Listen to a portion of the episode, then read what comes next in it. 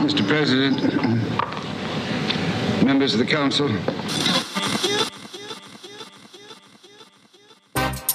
No, mi pana. En inglés no. Esto es Internacional con Ñ, con Santiago Vargas Niño y Moisés Montiel Mogollón. Y aquí hablamos en español, Parsi, de Derecho Internacional y otros desvaríos.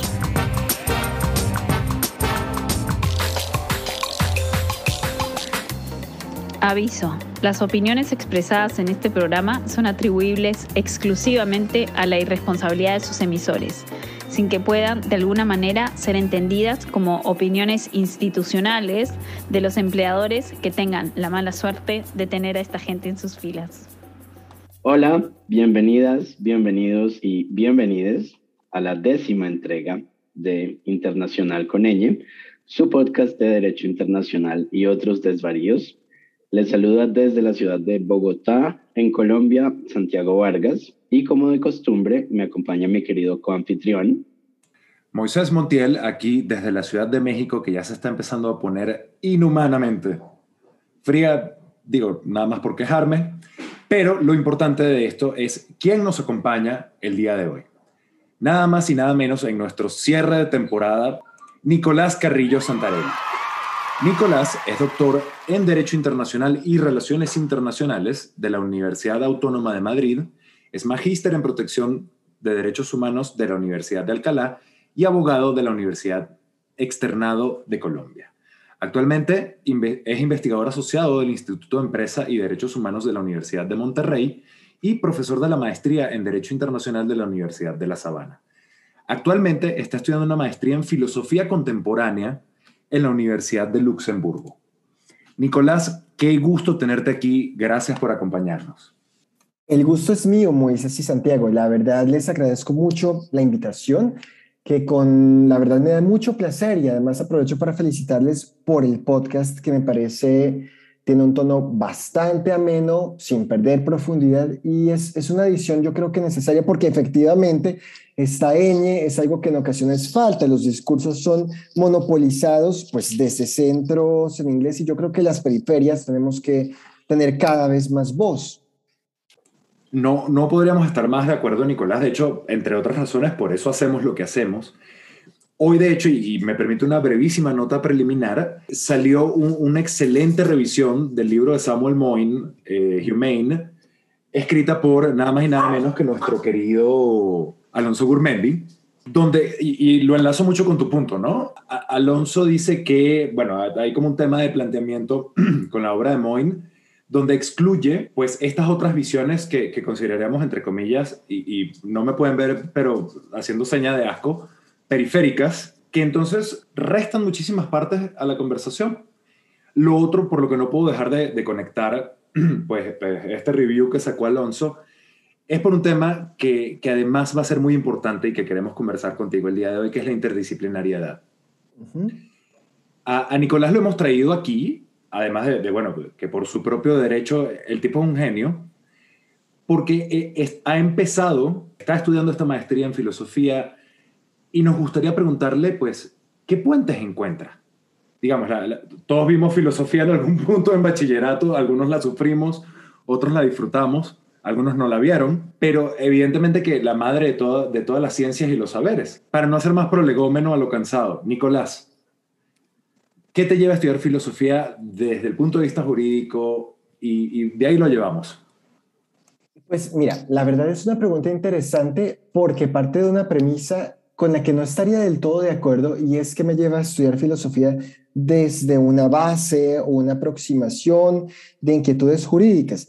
Y la pregunta puesta así, pues no puede responderse porque realmente no es ese el motivo. Yo cuando me interesé y deseé estudiar filosofía, no lo hice necesariamente, aunque indudablemente existen muchas conexiones y, y muchas muchos aspectos que pueden contribuir a mi análisis jurídico, pero no lo hice porque deseaba o anhelaba mejorar en cuanto a mi tipo de, pensamiento crítico desde el derecho. No, lo hice precisamente desde mi amor por la filosofía. Y es algo que siempre me gusta y yo creo que es algo que todos y todas podemos tener un poquito en nuestras experiencias cuando uno se gradúa del colegio y dice, bueno, ¿qué quiero estudiar? Y evidentemente hay una multiplicidad, un panopio de posibilidades que se abren. Yo soy de aquellos que piensan que uno no tiene una vocación, no era el derrotero que tenía que terminar siendo un abogado. No, en absoluto. Eran muchas cosas que yo pude haber terminado siendo. Y entre aquellas cuestiones que en ese momento yo anhelaba hacer, estaba, entre otras, la filosofía, así como también la medicina, como la sociología, entre muchas otras, y como el derecho que, que me gusta mucho y realmente viéndolo desde la perspectiva actual, me encanta ver estudiado porque es algo que me apasiona en cuanto al derecho internacional, porque hay otras cosas de derecho interno que realmente me producen tanta somnolencia como, me atrevería a decirlo, un partido de fútbol. Sé que es una herejía en Latinoamérica, pero no puedo con ello. Y aparte de, de esto, entonces, ¿qué me lleva a desear estudiar filosofía, mi amor, es decir, me, me, me, encanta, me encanta pensar, me encanta analizar y efectivamente porque yo tengo que reconocer que, que tengo y todavía tengo muchas falencias y muchos vacíos. Y yo creo que, claro, ¿cuál es la típica frase que alguien recuerda del colegio, ya que Moisés mencionaste la época en la cual alguien tuvo o bien gratos recuerdos o bien tropiezos con esas asignaturas de filosofía. Pues la típica frase que todos decían en chiste es aquella de Sócrates de solo sé que nada sé. Y claro, es un cliché, no puede negarse, pero es cierto, es decir, no, no podemos negar que en cuanto al conocimiento en sí, y aquí dejo un asterisco porque quiero decir al respecto algo, hay, hay muchos vacíos que tenemos y el problema es que actualmente y, eh, en términos sociológicos se dice que hay una hiperespecialización del conocimiento, de las disciplinas. Y yo creo que esto es lamentablemente problemático, un déficit. Tiene una explicación y esta especialización también funcionalmente cumple ciertas expectativas, podríamos decir, pero hay un problema y es que no se tienen puentes, efectivamente, que es una expresión que utilizaste, y el punto con ello es que podemos perder de vista ciertas perspectivas holísticas, teniendo en cuenta un panorama amplio que no podemos tener en cuenta si, si nos adentramos solamente en una disciplina. Y aquí está, sé que este es un podcast con ñ, indudablemente, pero si está la frase, pues en inglés, de que uno puede perder de, voz, eh, de vista, ya no recuerdo si es el bosque por estar pendiente del árbol o al revés, pero puede ocurrir algo, algo similar.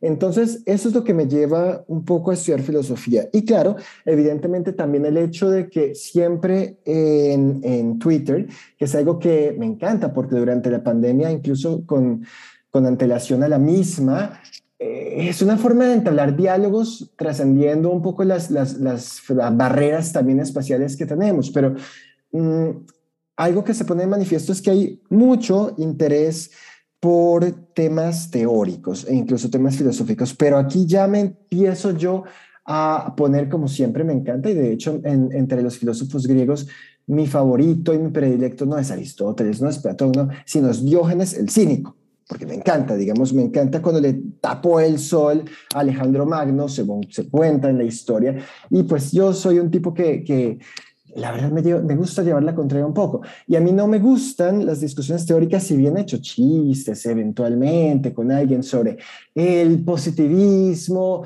si es inclusivo o exclusivo, que no es aquello que, que, me llama realmente la atención desde la aproximación teórica, sino es más crítico en términos de legitimidad, de contenido del derecho, de sus mecanismos en cuanto a procesos, pero no procedimientos formales, sino de interacciones en la práctica. Y claro, aquí, por ejemplo, yo recuerdo mucho algo que, que Kierkegaard o, o Heidegger ponen de manifiesto, y es como hay en ocasiones un valor en cuanto a dejar de lado los preconceptos las construcciones teóricas que tenemos, porque lo que se llamaba el Dasein para Heidegger, el ser en el mundo, pues muchas veces hay, hay cuestiones que solamente se ponen de manifiesto cuando hacemos lo que estamos haciendo en este momento, hablando, interactuando con los demás y ver el derecho en la vida para nosotros, qué es, qué problemas tiene, qué contradicciones vemos. Y en últimas, a mí siempre me parece, y esto es herejía ya, digamos, de esas imperdonables, que el positivismo no es descriptivo, sus pretensiones de ser descriptivas no lo son, porque en la práctica hay muchas motivaciones, incluso conscientes, no necesariamente inconscientes, de quienes interactúan con el mismo, que hacen que esta narrativa positivista no sea realmente en la práctica fidedigna y por ende su valor descriptivo yo creo que no existe, no es como tal, es más una pretensión de la ilustración de dar, pues lo que decía Bentham, de hecho el que acuñó el término del derecho internacional o international law, es la idea de un poco dotar de la posibilidad de predecir, de cierta estabilidad y, digamos también de frenar los excesos que había cuando había incertidumbre, por ejemplo, con el antiguo régimen, el, el juez estaba presuntamente o se sospechaba favoreciendo los intereses de cierta clase. Pero claro, eso es lo que me interesa. Ahora, yo dejé, si recuerdan ustedes, una, un asterisco cuando hablé del conocimiento. ¿Y por qué? Porque pues el conocimiento es una, una, pretensión de aquella de la que se ocupa la epistemología, pero no es el único ámbito de la filosofía. E incluso a comienzos del siglo XX hubo una suerte de crisis, por ejemplo, eh, en cuanto a cuál es el papel de la filosofía. ¿Es solo algo sobre epistemología? dotar de conocimiento cuando hay conocimiento, eh, cuáles son las bases del conocimiento, que es una pregunta no tan baladí. Y bueno, pues al respecto hay, hay mucho que, que, podemos, que podemos analizar. Sí, me gustaría antes de, de cerrar el pico por un momento para que puedan seguir preguntándome de otras cosas, dejar de manifiesto algo interesante y es cuando hablábamos al comienzo sobre las periferias o no periferias, si es un término adecuado, y cómo ciertas visiones y perspectivas no se tienen en cuenta por el mundo angloparlante o que se comuniquen tal. Hay una cosa curiosa que incluso lo, que Andrea Bianchi menciona como en, una observación de la segunda y tercera generación de los, de los llamados TWAIL o estas aproximaciones del tercer mundo, y es como en realidad no hay desigualdades únicamente entre los entes pues, que son construcciones sociales. Incluso, si bien para el derecho internacional operan una unidad por la subjetividad en términos políticos, hay que analizarlos de forma desagregada, que es el Estado, y en realidad está compuesto de muchos eh, agentes que interactúan con actores por fuera del Estado. Y es como muchas de estas visiones también anglocéntricas, por decirlo de alguna manera, a veces son aquellas que monopolizan incluso los canales de interlocución de los actores de nuestros estados en la región de Latinoamérica o en otros, ignorando y desconociendo ciertas voces alternativas que hay al interior de los mismos. Entonces también hay un problema y es que justamente a veces eh, la formación y eso es algo que Foucault pone de manifiesto, como muchas veces la formación, bueno, los critical legal scholars también, la formación pues es, es algo político en últimas, y hay un problema y es que muchas veces podemos estar siendo formados en una manera de aproximarnos, percibir el mundo y expresarnos al respecto de nuestra disciplina, también que es viciada de ciertos límites en nuestra perspectiva, en nuestra visión. Y por ende yo creo que es importante algo que, que Tina Subala decía hace mucho, y es el hecho de que es bueno analizar críticamente pues, el derecho internacional u otra disciplina cualquiera, porque también hace que veamos cosas anteriormente ignoradas en disciplinas que dábamos pues, por sentado eran de una manera y no necesariamente son así o puede que haya ciertos aspectos que ignorábamos. Y de hecho el derecho comparado también pone, pone esto de manifiesto de presente. Nicolás, planteas unas ideas muy interesantes acerca de la mirada crítica al derecho internacional, que suele ser una disciplina basada en el principio de certeza, que de cierta manera tiene un factor o un efecto mejor conservador y mm, pacificador, por ponerlo de cierta manera, como que las voces disonantes no son particularmente bienvenidas precisamente porque están irrumpiendo en el ámbito de lo que se espera que suceda para preguntarse el por qué se espera que suceda. Y para inclusive señalar que esa expectativa de cumplimiento de la norma en cualquier escenario, en la atribución de responsabilidad penal internacional, en la resolución de controversias entre estados, en la inversión extranjera directa, que responde o es, está condicionada por una serie de asuntos extrajurídicos que el derecho en muchas ocasiones se niega a ver. Está mediada por estructuras económicas, por ideologías, por poderes relativos de negociación entre aquellas personas que forman, interpretan y aplican el derecho.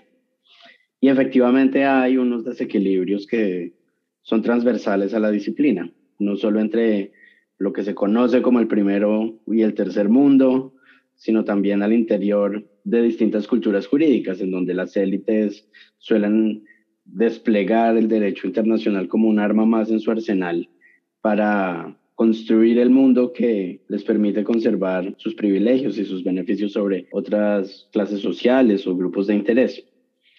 Yo quisiera preguntarte en ese contexto si pudieras hablarnos un poco de este tema en el que has venido trabajando también al, al pie de la filosofía, que es la responsabilidad corporativa bajo el derecho internacional y particularmente en el ámbito de los derechos humanos, porque justamente allí es en donde uno puede ver como una expresión, digamos, muy práctica, muy fácil de entender de las críticas que se le pueden hacer al derecho internacional desde afuera y a los impactos que este produce. Muy bien, pues muchas gracias Santiago. Entonces, al respecto, hay una, una infinidad de, de, asuntos que podríamos tratar.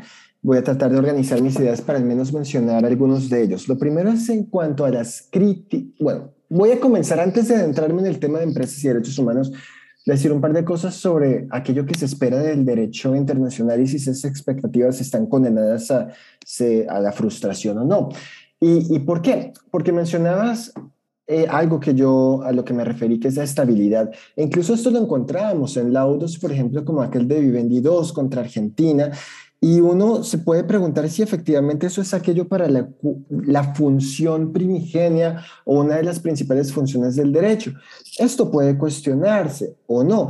Y yo realmente tengo que confesar que, como al igual que se dice, entre otras, que quizás eh, Rosalind Higgins y otras personas, comparto muchas cosas sin, sin afiliarme plenamente a, a, la misma, porque tengo también ciertos desacuerdos, pero hay muchos aspectos que yo comparto de la escuela de New Haven, esta famosa en la Guerra Fría de Myers McDougall.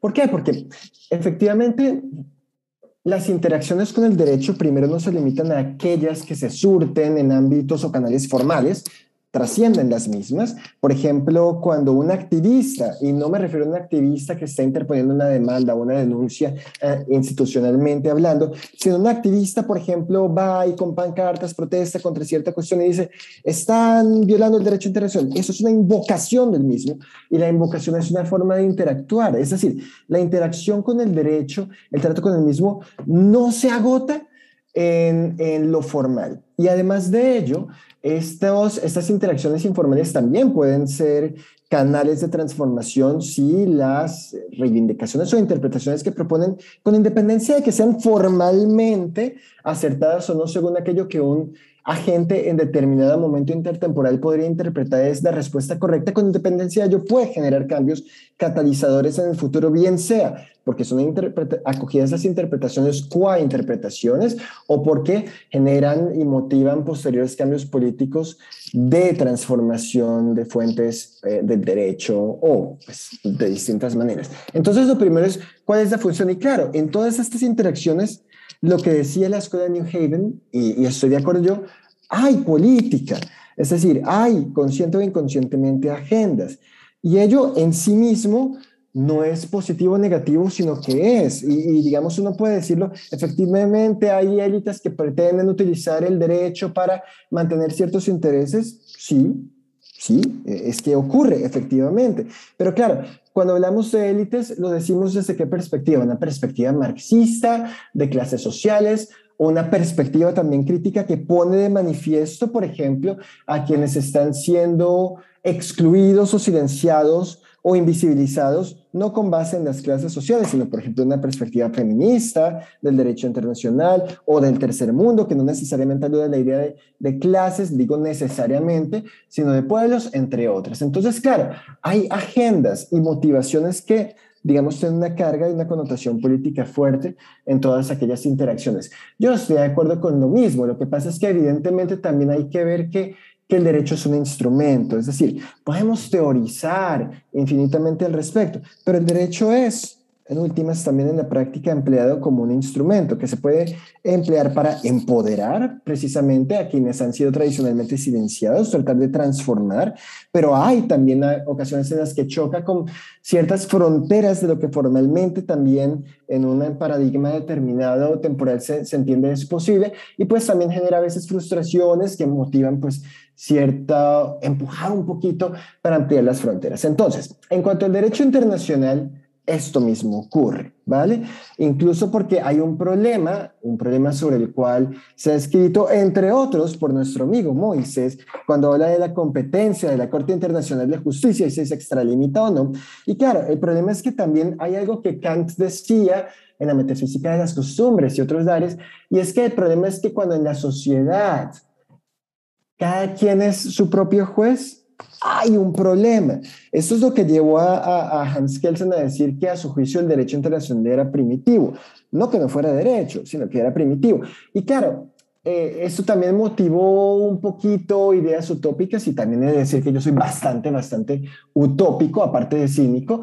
Y el punto es que efectivamente el derecho internacional como depende en gran medida, y luego hablaremos del Just cuando nos enfrentaremos al respecto, pero, pero en gran medida depende todavía en buena medida en el consentimiento estatal, que ocurre cuando no se les da la gana a los estados de resolver pacíficamente una controversia que puede ser muy álgida y puede generar espinas que, tienen implicaciones y consecuencias sociales y políticas fuertes. ¿Qué ocurre al respecto? Pues hay un problema. Y claro, y este que es uno de los múltiples ejemplos, al igual que mencionaré ya, me adentraré en un poco, lo prometo, en el tema de empresas y derechos humanos, lo que nos muestra es algo. Hay un problema. No es solo este. También hay un problema, por ejemplo, cuando hablamos del derecho internacional del medio ambiente, de su protección. Pues lo acabamos de ver con lo de la COP en Escocia, ¿sí? Algunos dicen, hubo un par de pasos, pero son insuficientes. Y lo son. Es decir, ¿qué ocurre cuando hay problemas globales fuertes y serios? El derecho internacional está en una posición para abordarlos y todo eso lo decimos porque la misma expresión derecho internacional genera emocionalmente pues expectativas o intuiciones, quizás no hablemos de emociones, intuiciones de que es el derecho que está llamado a resolver los problemas globales, bla, bla, bla. ¿Es esto? ¿O es más bien el derecho internaciones entre naciones? Que no lo es. Efectivamente, ya hemos trascendido esta visión porque mi tema, de hecho, de tesis doctoral fue la protección de la dignidad humana frente a, violaciones no estatales.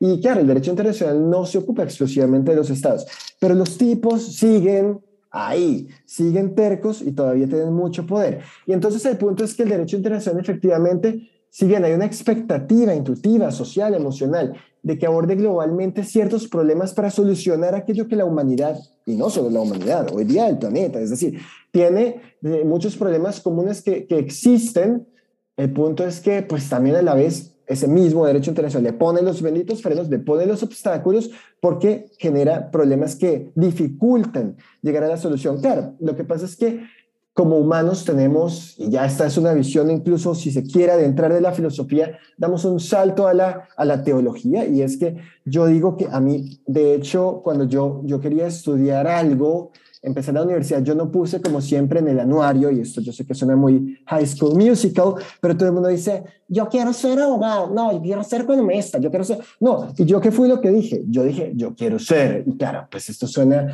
bastante arrogante, pero lo juro, lo prometo que no lo es, yo quiero ser humanista, porque digamos a mí lo que me encanta es siempre aquel que, ah, que sabe un poco de todo, y entonces, ¿qué es el problema? Hay muchas expectativas, pero el derecho internacional también permite solucionar algo, pero no está bien capacitado del todo para hacerlo. Ya, ya sabemos que efectivamente tiene componentes de coexistencia, cooperación, pero, pero ¿qué es el problema? Decía yo que me voy a dar un salto breve a la teología. Pues uno puede decir, por la concupiscencia o por lo que sea, o en fin, eh, no necesariamente es una visión religiosa, pero tenemos tentaciones, los seres humanos. Y entonces, ¿qué pasa con esas tentaciones? Podemos vernos tentados a decir, entonces el derecho internacional tiene que dominar y no estar contra... Pero, ¿qué es el problema con esta tentación que hay también? que también si uno lee, por ejemplo, la, la, paz perpetua, está ahí puesta de manifiesto. Pues el riesgo es que también lo que se decía, eh, si hay no un derecho de interacciones entre entes soberanos, sino unificado, digamos, del orbe, eh, podríamos decirlo, pues el riesgo es que en últimas lo que va a haber no es eh, necesariamente un modelo entre comillas, democrático, cuál es la demos, cuál es el pueblo, es otra pregunta, sino que es una imposición desde arriba probablemente de quien tiene el poder, de quien tiene la fuerza, y pues eh, uno puede pensar lo que decía Nico Krish, que el derecho internacional es un derecho que existe uh, cuando, es decir, su, un poco podríamos decir que su temperatura ideal es ta, cuando no estamos en un extremo, podríamos llamarlo de anarquía o de imperialismo, porque pues, si hay imperialismo hay una imposición vertical, jerárquica, y si hay anarquía quizás no hay reconocimiento de estándares comunes que pueden incluso ser de, coexistencia. Incluso la doctrina soviética en la Guerra Fría en un momento habló al respecto, de que, bueno, pues sirve al respecto eh, eh, para estas cuestiones. Sí, y entonces, claro, eh, otro de los ámbitos, decía yo, el ambiental es, es un tema de manifiesto porque el punto es que la contaminación es algo que tiene una causa múltiple, ¿sí? No es, no es únicamente que provenga de un ente, sino de todos nosotros. De entonces, ¿qué ocurre al respecto? También es verdad que se dice que no es conveniente distraer diciendo que somos eh, aquellos destinatarios necesariamente de las normas más estrictas, porque, por ejemplo, ¿qué ocurre con la publicidad de las empresas? Voy a utilizar esto para, para vincular ambas cuestiones que hace que entremos en, por ejemplo, prácticas consumistas, una mentalidad consumista. No hay una responsabilidad que, es decir, trasladar toda la responsabilidad de nosotros tiene sentido y desde el punto de vista del análisis económico del derecho, pues sabemos que la tributación o la fiscalidad y la responsabilidad son algunos de los dos mecanismos para internalizar externalidades, pero pues no es nada fácil. Y entonces, ¿qué ocurre con el tema de las empresas? Bueno, Vamos a hablar del tema de empresas. El riesgo aquí es que, por ejemplo, ahorita que se está debatiendo el tratado y que Estados Unidos y Japón también criticaron un poco la visión del proyecto actual, del borrador actual del tratado, entre otras diciendo que era excesivamente prescriptivo, es decir, excesivamente regulador. Pues lo que yo veo es que aquí primero hay una hipocresía absoluta y una doble moral innegable, porque ¿cómo se les ocurre decir a algunas y algunos que el derecho internacional, cómo se le atreve y, cómo va a tener el descaro de entrar minuciosamente a regular responsabilidades de actores como las empresas. Oh, que esto es impensable, ¿cómo, ¿cómo va a entrar esto? Pero no tienen, es decir, pero no se les ocurre decir lo mismo cuando el derecho internacional ofrece unos derechos e incluso podemos hablar desde el punto de vista del, trato justo y, equitativo, por ejemplo, su interpretación arbitral para de forma prescriptiva, que decían que no, no vamos a prescribir, y excesivamente reguladora, no, no vamos a regular empresas, decían ellos, y ahí sí, para estar dotando de unos derechos en ocasiones bastante problemáticos, y no solo hablo cuando ya está esta cláusula fork in the road y demás, sino bastante, bastante problemática, eh, que efectivamente pues, puede generar incluso temores por parte del Estado, y, y, claro, esto que se llama la, la bueno, el freezing, la congelación de, de, la regulación del Estado, uno no puede pensar las cosas solo formalmente. Decía, el derecho tiene una interacción no solo formal. Claro, puede que haya una demanda, o puede que no, pero el simple temor de que nos van a demandar por una fortuna y una millonada puede generar mucho temor. O pues también, ah, aquí hay muchos, muchos temas de los que hablar. ¿Quién es la composición tradicional de quienes son nombrados árbitros o no? Bueno, es otro tema. Pero el punto es que hay mucha hipocresía eh, o por lo menos mucho descaro, cuando algunos agentes dicen que cómo vamos a entrar a regular el tema de las empresas y derechos humanos, que, que el tema del pilar, a ver, lo diré brevemente, eh, algunos dicen, pues desde el marco de, de de John Ruggie, recientemente fallecido, de hecho, y, los principios rectores en 2011, eh, pues más o menos hay, hay, un modelo tripartito que se entiende que es el de proteger, respetar y remediar. Entonces, digamos, la protección a cargo del Estado, el respeto a cargo de las empresas y la remediación con mecanismos y, y demás a los que las víctimas han de tener acceso y tienen derecho a lo mismo. Pero ¿cuál es el punto? Este pilar 2 de respeto, pues, ha sido controvertido porque algunas personas piensan que pues una simple responsabilidad interna o una responsabilidad no vinculante es suficiente. A ver, yo no soy un tipo obsesivo que únicamente lo jurídico formal existe. No, y de hecho, pues mal podría hacerlo estudiando filosofía porque en cuanto a la motivación del cumplimiento hay una infinidad de factores que podemos encontrar. Yo siempre le, digo a los estudiantes un ejemplo tonto, es decir, si la mejor amiga o el mejor amigo de alguien lo invita a su matrimonio, pues y, y uno ese día está súper fastidiado y no quiere ir, uno no va a pensar, pero voy a terminar yendo porque firmé un contrato. No, pues no va a decirlo por eso, pero hay una motivación de cumplimiento fuerte. Y claro, pues por ejemplo, Heidegger hablaba de, de, la idea del, del, del, cuidado que como, digamos, genera cierta normatividad eh, y pues normatividad en términos de conducta. Y claro, yo no voy a ser alguien tan obtuso para decir que solo lo jurídico cuenta.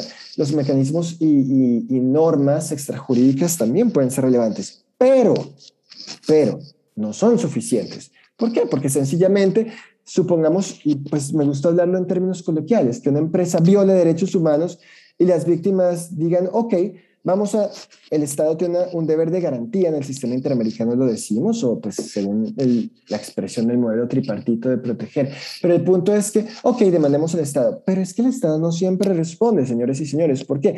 Porque el deber del Estado es un deber al respecto de medio. Y entonces, ¿qué ocurre si el Estado evidentemente esto no siempre, no siempre ocurre, ¿vale? Y pues no vamos a decir de nuestros estados porque Sabemos cómo es la realidad, tampoco se puede tapar eso con las manos, pero el punto es que supongamos que el Estado de forma diligente despliega todos esos recursos disponibles de forma razonable a su alcance, pero no lo logra. Pues el Estado no es responsable. ¿sí? Entonces, esto de, en términos que uno podría decir residuales de ir contra el Estado, no, no es posible. Entonces, uno dirá, ok, entonces vamos a reclamar contra la empresa.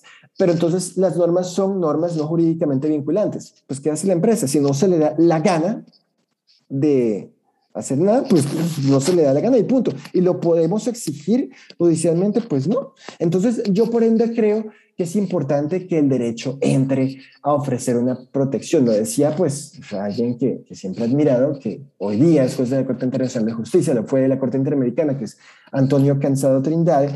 ¿Y qué ocurre? Pues evidentemente lo que decía es que el derecho internacional ofrece una última esperanza de protección. Y claro, aquí yo también me voy a lanzar en ristre contra aquellos que dicen, no, es suficiente con el derecho interno. Pues, ¿por qué no? Porque el derecho internacional es un mínimo común denominador. Y aquí tenemos un problema gordo, es decir, las empresas se benefician de figuras del derecho privado. ¿Y qué ocurre si sencillamente termina la personalidad jurídica en un estado determinado?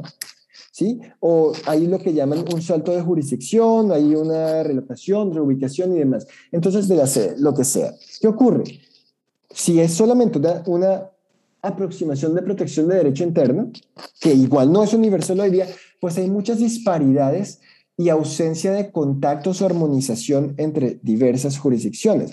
Por lo cual, yo creo que es importante que el derecho internacional menos ponga, oiga, un mínimo común denominador en ciertos aspectos y entre otras, esto también sirve para qué? Para que no pase lo que le ha ocurrido, por ejemplo, a algún abogado en el caso Chevron, para que uno interponga acciones internas en aquellas jurisdicciones donde ello es posible y después, en Estados Unidos, Canadá o en donde sea, digan, no, es que hay un abuso de, en términos de las acciones jurídicas que se interpusieron, bla, bla, bla, bla, bla, bla. ¿Sí? Y entonces hay consecuencias. O también, por ejemplo, hay a veces represalias económicas de, en términos de temores a, ah, me van a, a, condenar a unas cosas exageradas, incluso si me argumentan razonables, si hay una norma de mínimo común denominador, también podemos ofrecer cierta protección a quienes aspiran a, a, defender sus derechos o los derechos de otras y de otros, ¿vale? Entonces, esto, esto es algo por una parte que yo creo que es importante que es importante tener en cuenta.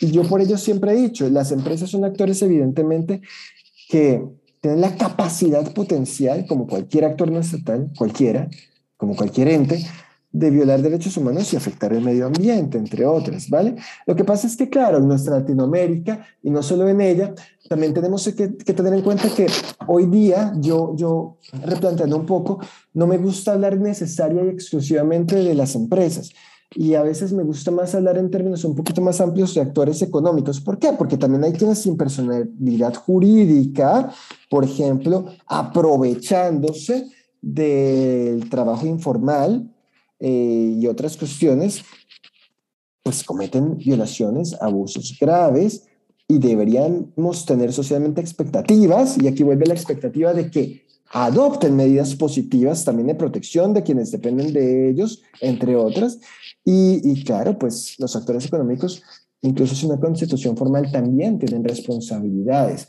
aquí. Entonces yo creo que el riesgo ahí es que, como siempre, terminemos siendo muy reduccionistas y medio hagamos algo y, y dejemos pues vacíos por lo demás. Entonces sí, el tema de las empresas es uno que siempre, siempre, siempre me, me ha interesado, pero curiosamente no es el único.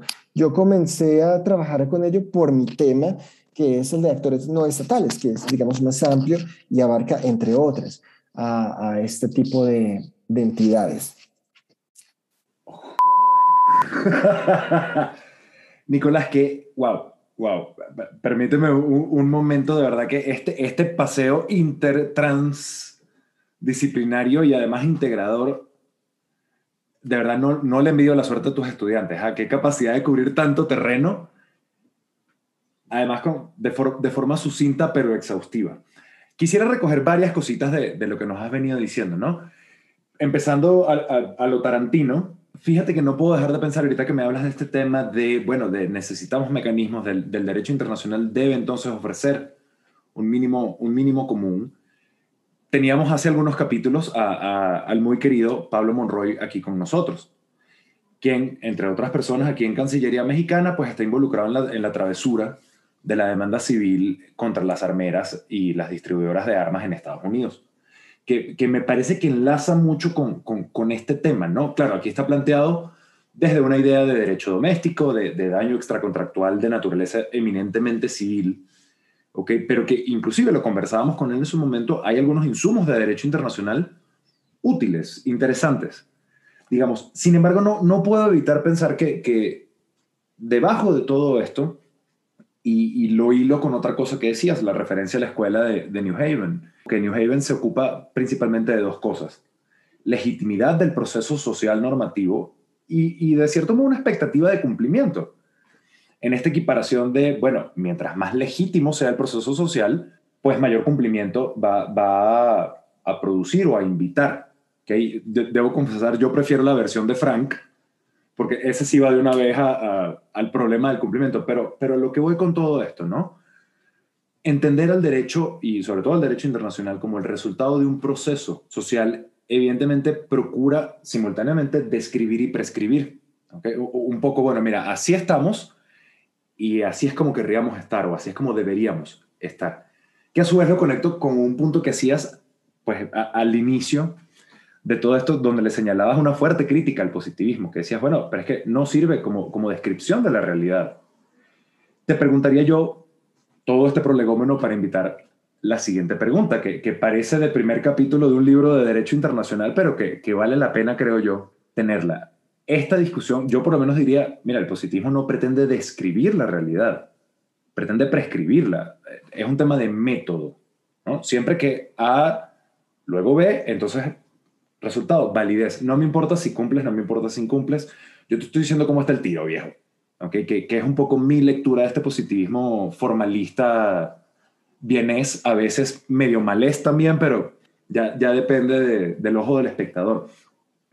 Pero te preguntaría, y, está, está ahí, ¿no? Con, con, todo este paseo filosófico que nos has dado y, y moral y de lo que el derecho debe ser la incidencia de temas perpetuos de la filosofía como la verdad, la justicia, la certidumbre, lo bueno en el derecho. El positivismo más recalcitrante, por ejemplo, procuraría separarse de esa discusión, porque no, no pertenece a, la consideración de la validez. Sin embargo, posturas que, además creo que o nunca dejaron de estar ahí o estamos experimentando una suerte de, revival del de, naturalismo ahora positivismo incluyente. ¿Hasta qué punto consideras tú, Nicolás, que, debemos dejar que consideraciones de necesidad, como las que hacías, por ejemplo, con el medio ambiente, o de utilidad o de verdad, permeen nuestra, nuestra forma de considerar el derecho internacional, tanto el derecho como es, como hacia dónde debe ir. Entiendo que es una pregunta súper densa, pero mira, me queda muy claro que si hay alguien para hacérsela, es a ti. Ok. ¿Hasta qué punto el derecho, el derecho internacional debe o puede, añadiría yo, abordar temas de, de verdad, conocimiento y demás? Bueno, el punto es que lo hace, es decir, el derecho internacional como derecho, pues es lo que empleemos, digamos, lo que, lo que hagamos del mismo.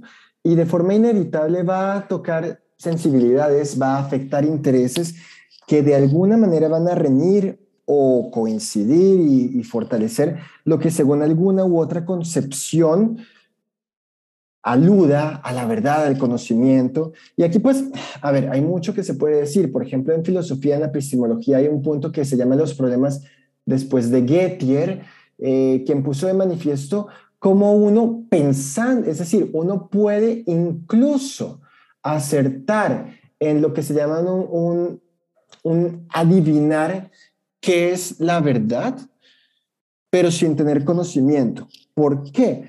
Pues, por ejemplo, lo que se ponía siempre de manifiesto era un caso de, del reloj. Yo voy a ver qué hora es y veo el reloj y dice que son las seis de la tarde y digo, oh, son las seis de la tarde, pero yo no sabía que el reloj estaba dañado y se dañó el día anterior, efectivamente, a es, en ese momento, a las seis.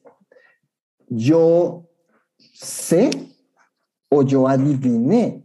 Es decir, aquí hay un problema gordo y entonces el punto es que el derecho internacional toca estos distintos, distintos aspectos de forma ineludible, por lo cual es inevitable que responsablemente nos preguntemos, quienes precisamente hemos sido formados jurídicamente y tenemos, yo creo que quien tiene conocimiento, y esto es verdad, pero quien tiene un talento, yo creo que tiene una responsabilidad tenemos que preguntarnos sobre estas cuestiones. ¿Cómo afecta aquello que yo conozco los intereses? ¿Cómo afecta esto? ¿Puedo acceder a la verdad o no? Lo segundo que, quiero decir al respecto es que así como yo me autodescribí como cínico, después como utópico, también soy muy cosmopolita. Entonces, claro, el punto es que aquí no podemos dejar de lado ni desconocer que las sociedades en las que vivimos son multiculturales. Bien, y no me refiero a multiculturales en términos étnicos y de otra manera, la, cultura como una expresión social, como expresión de grupo que es múltiple. Entonces, también mal haría el derecho en convertirse en un instrumento de imposición de desconocer otros, es decir, tiene que ser un instrumento de diálogo y, de, y, aquí me parece importante, por ejemplo, lo que Joseph eh, Weiler decía, eh, o, como lo conocen Joseph Weiler algunos, eh, en términos de que, por ejemplo, la composición judicial ideal en órganos eh, colegiados nacionales o internacionales es una composición heterogénea, es decir, donde haya voces femeninas, donde haya voces de minorías tradicionalmente ignoradas y oprimidas. Es decir, esto da una legitimidad, incluso ya que mencionabas a Thomas Frank, procesal, no en términos del contenido de la norma, sino de la deliberación de los, de los caminos que llevan a ciertos resultados, que igual son resultados que de todas maneras no son definitivos. Y aquí sí lo que Dworkin decía de que el derecho es como una novela eh, a, múltiples manos, es algo con lo que yo coincido. Entonces, ¿qué, ¿qué pasa con todo esto? El derecho va a afectar intereses, va a afectar lo que algunas, algunos consideren es la verdad, temas sensibles. Lo va a hacer, incluso si no, se le, si no le interesa preguntarse por lo mismo.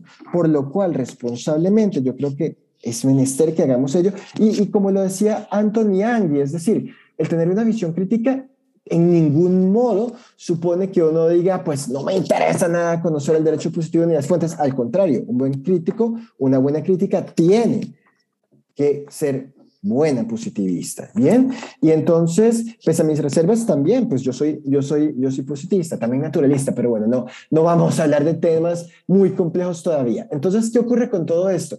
Que claro, uno conociendo esto tiene que ver bien, hay hoy tenemos por sentado que no hay una única interpretación admisible en la mayor parte de los casos, que las normas tienen cierta amplitud, entonces vamos a dar múltiples voces en las deliberaciones colegiadas, vamos a tener en cuenta a los diversos actores de la sociedad, en el derecho internacional, a los distintos estados, no es como ocurría en algunos momentos en el derecho comercial económico, eh, en el derecho internacional económico, que a puerta cerrada algunas delegaciones discutían unas cosas y después se le ponían a los demás, oye, ¿acepta o no? Porque claro, como también algunos algunos autores latinoamericanos muestran, por ejemplo, Julián Tole, hay un problema en términos de el poder de negociación. Cuando son cosas bilaterales, o cosas que ya se han decidido por fuera, pues nuestro poder de negociación es, mínimo, sin desconocer lo que decían Remiro y otros autores, pues que, digamos siempre la negociación, las presiones pues son parte que tampoco podemos desconocer de la vida social y en consecuencia pues de la vida jurídica porque el derecho es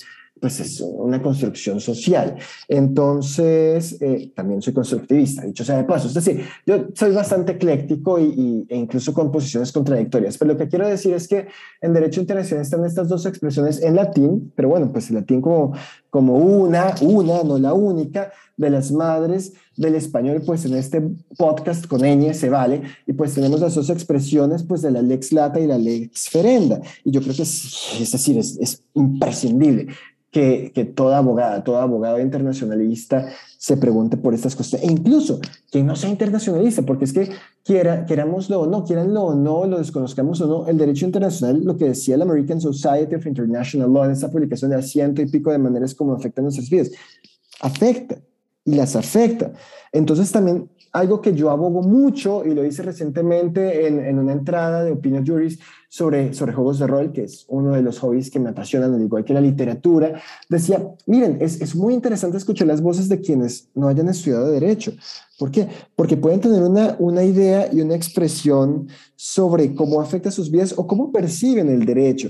Y no necesariamente es, es mejor o peor, en ocasiones sencillamente es diversa y esa diversidad enriquece, al menos para ampliar nuestro panorama y con independencia de que se comparta o no, conocer otra visión, pero también muchas veces pues vemos que pueden enriquecernos a nosotros o nosotros en los diálogos, que es algo que también decía Heidegger, digamos como el diálogo genera esta, estas, estas comprensiones del mundo y, y, ver, por ejemplo, explicarle a alguien por qué la tortura es inadmisible. Alguien puede decir, ay, pero es que hay que torturar al criminal para sacarle las cosas. Oye, pero mire, es un ser humano, es decir, no podemos tratarlo como medio, además de que en sí lo que se decía Becaría, pues es, es, es decir, eh, no necesariamente es fidedigno el resultado que se va a obtener, incluso si no fuera, eso no está justificado. Entonces, entre muchos aspectos, podemos tener, podemos, eh, tener esto, esto de presente. Entonces, yo siempre creo que, que hemos de actuar de forma, de forma responsable al respecto,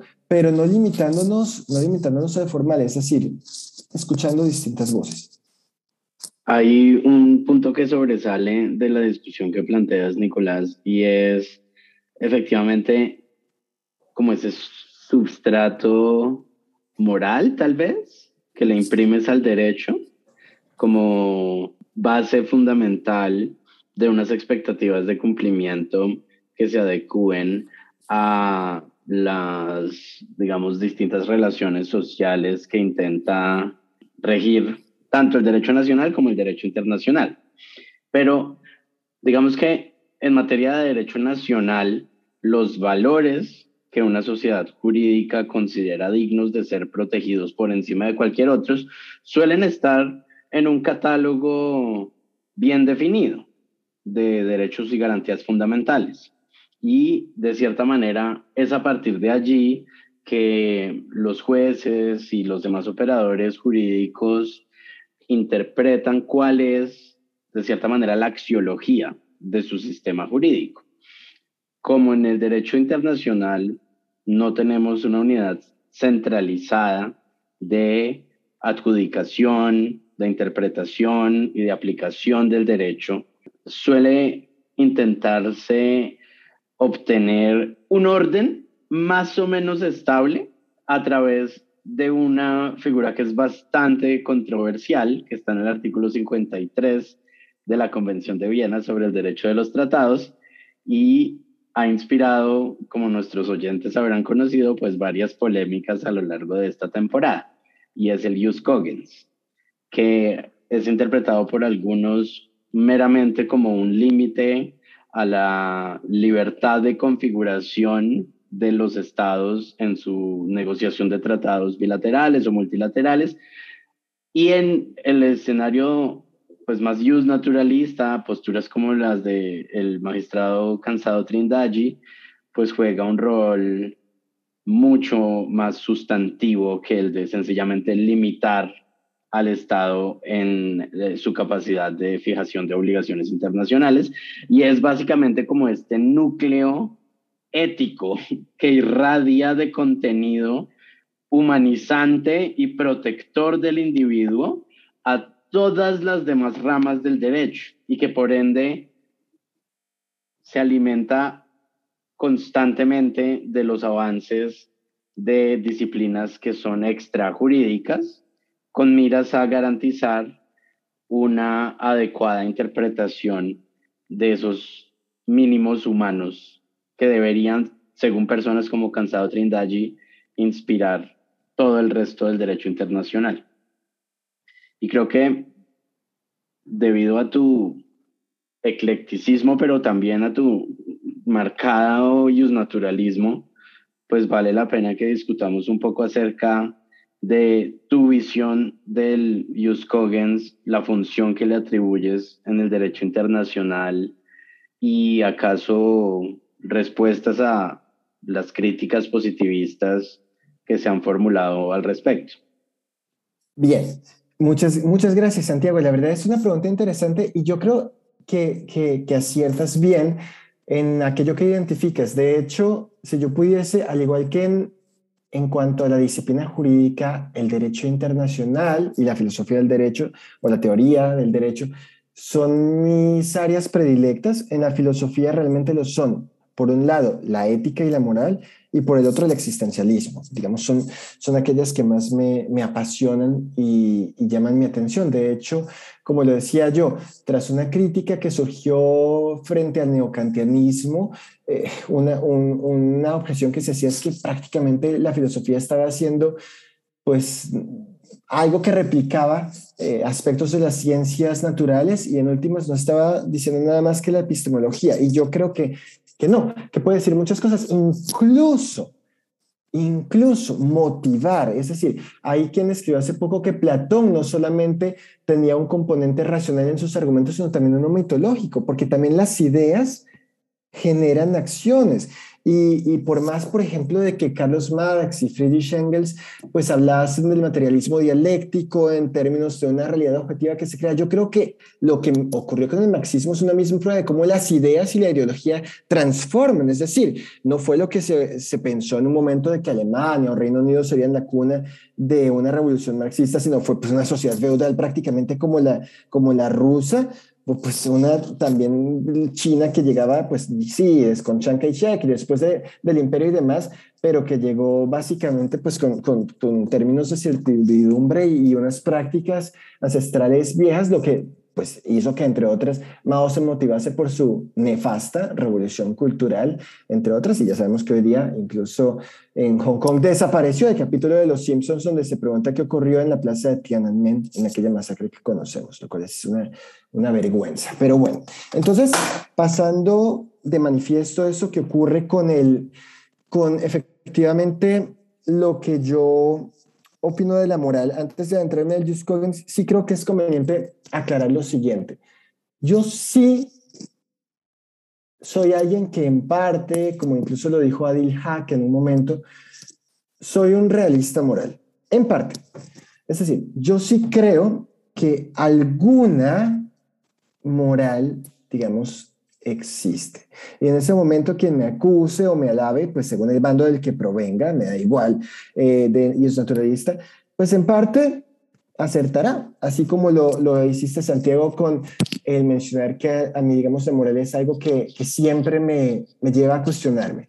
Pero en parte es falso, porque yo también reconozco que buena parte de los planteamientos en términos morales son construidos socialmente, ¿sí? No pocos. Y entonces también yo reconozco que hay, que hay cambios, en, es decir, en las costumbres que muchas veces la gente los confunde con planteamientos morales o llevan a suposiciones, digamos, sobre las mismas.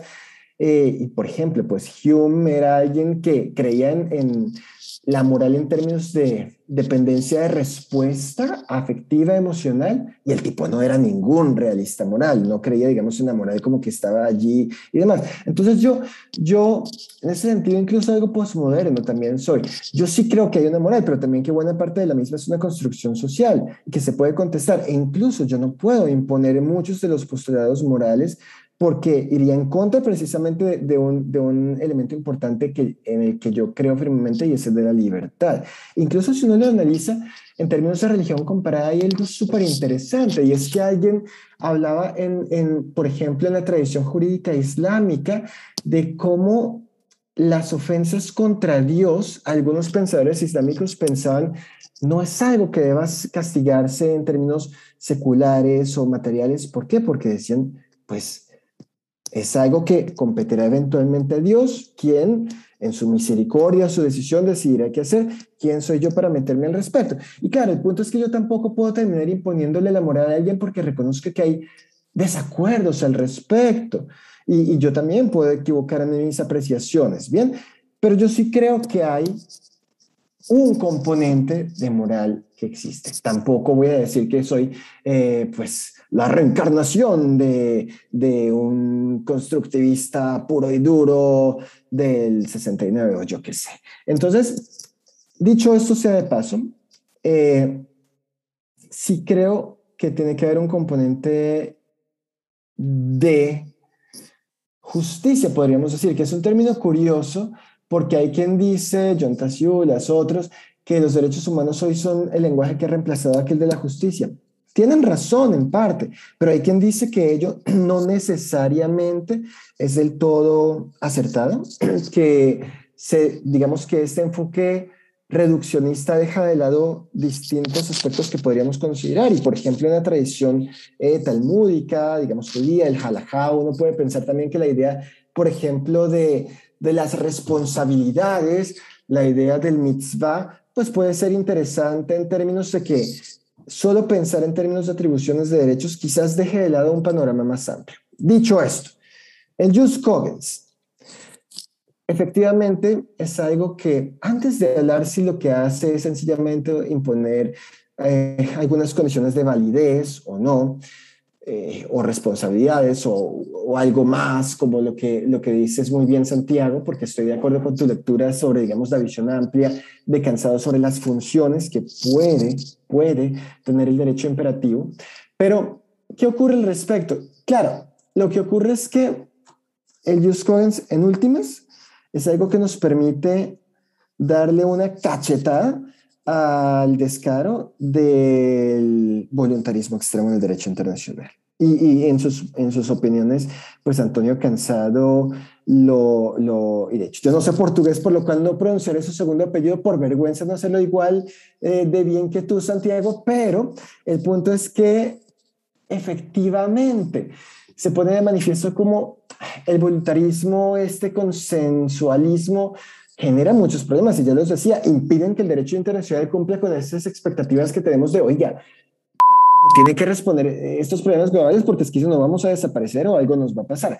Y entonces el punto aquí es que el derecho imperativo es una primera respuesta a esto y sí tiene un componente originalmente no como jus cogens, porque el jus cogens es derecho positivo, el jus cogens no es derecho natural. ¿sí? Y esto, digamos, yo sí quiero dejarlo eh, muy claro en mi, en mi interpretación. Pero si la motivación que generó, y aquí volvemos a la escuela de New Haven, las propuestas por incorporar algo así, pues algún tufo naturalista sí que tenían, y es, es ponerle un freno al, al, voluntarismo desbordado que yo hago lo que se me da la gana y punto. Entonces, claro, el Jus nos da esta esperanza, es decir, hace al derecho internacional, según lo veamos, eh, pues lo típico, oye, ¿y tú qué ves? ¿El vaso medio lleno o medio vacío? Y pues cuando alguien quiere conquistar, dirá, yo lo quiero medio lleno, lo que sea. Pero el punto es que aquí, ¿qué es el problema? Que podemos decir que Dios Coggins hizo, hizo el derecho internacional un mejor derecho o un derecho menos peor, para hablar también en términos muy, muy latinoamericanos, menos malo. Y entonces, Claro, esto lo hace. Y, hay objeciones, por ejemplo, aquella que en, que en Twitter hacen Moisés y otros, no, no la desconozco, es muy cierta. Es decir, ¿y cuál es el derecho imperativo? Y pues tenemos, por ejemplo, en el caso Kadi Yusuf del Tribunal Europeo de, sí, el eh, de primera instancia, cuando entonces decían que, ay, incluso, eh, por ejemplo, yo qué sé, las garantías del debido proceso son un derecho imperativo. Lo son, y eso fue muy controvertido y polémico. Alguien decía, no, pero pues no tiene este, esta característica de eh, un postulado absoluto que no admite excepción alguna en contrario. Otros decían que sí, y, y que es el derecho imperativo, no lo veo. Hay, hay, digamos, es verdad, incertidumbres pero no solo en esto, es decir, en el derecho, si somos honestos, incertidumbres hay en muchos aspectos. Si alguien podría decir, oiga, pero ¿de qué sirve entonces algo que yo no, yo no sé qué incluye? Pero el punto es este.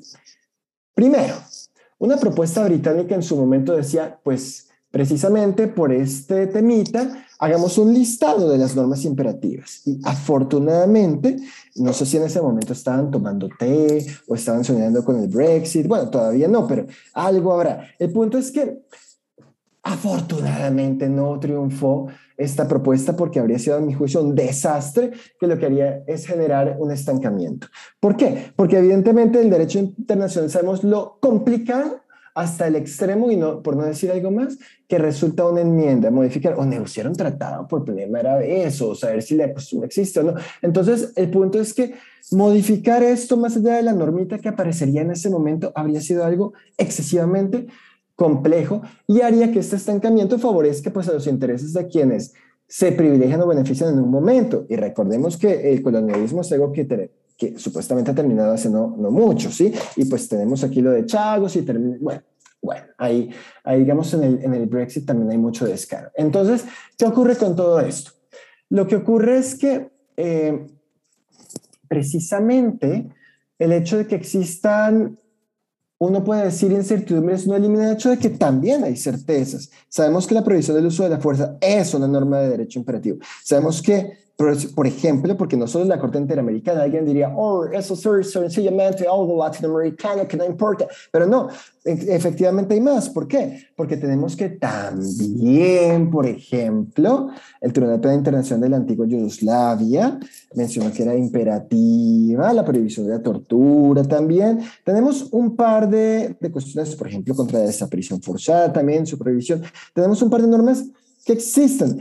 Y, ok, no sé si hay algo más o no, no sé si hay vida fuera de la Tierra, no lo sé, pero el punto es que sé que esto existe y que esto es. Entonces, oiga, démonos por bien servidos que al menos a nadie se le va a ocurrir decir, ah, pues entonces se me da la gana de, yo qué sé, un anacronismo, negociar un acuerdo sobre tráfico, comercio de esclavos. No, no, no, porque la esclavitud está prohibida por una norma imperativa. Entonces, sirve. Y sirve, claro, no solamente para invalidar tratados contrarios, que es lo del artículo 53. No, también, o, digamos terminar, si la norma imperativa surge después, el 64 de viene el 69, no, sirve para otras vainas. ¿Para qué? Por ejemplo, sirve también frente a la costumbre, incluso la Comisión Interamericana, es decir, rompe no solo el pacta sunt servanda, sino el consuetudo est servanda también. Y además de ello sirve, y eso es algo que, que yo defiendo a capa y espada, Em, y es el punto de reconocer, volvemos líneas atrás, es decir, rebobinar, y volvemos atrás hacia el punto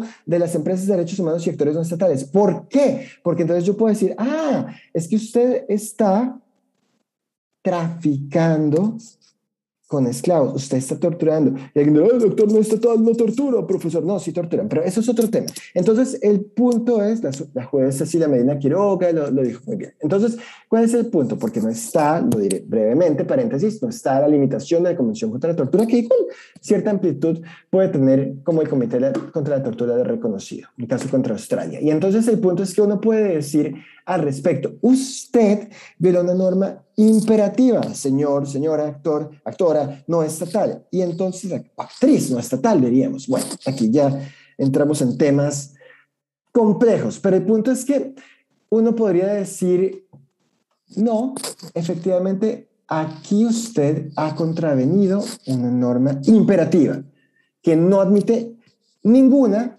ninguna excepción.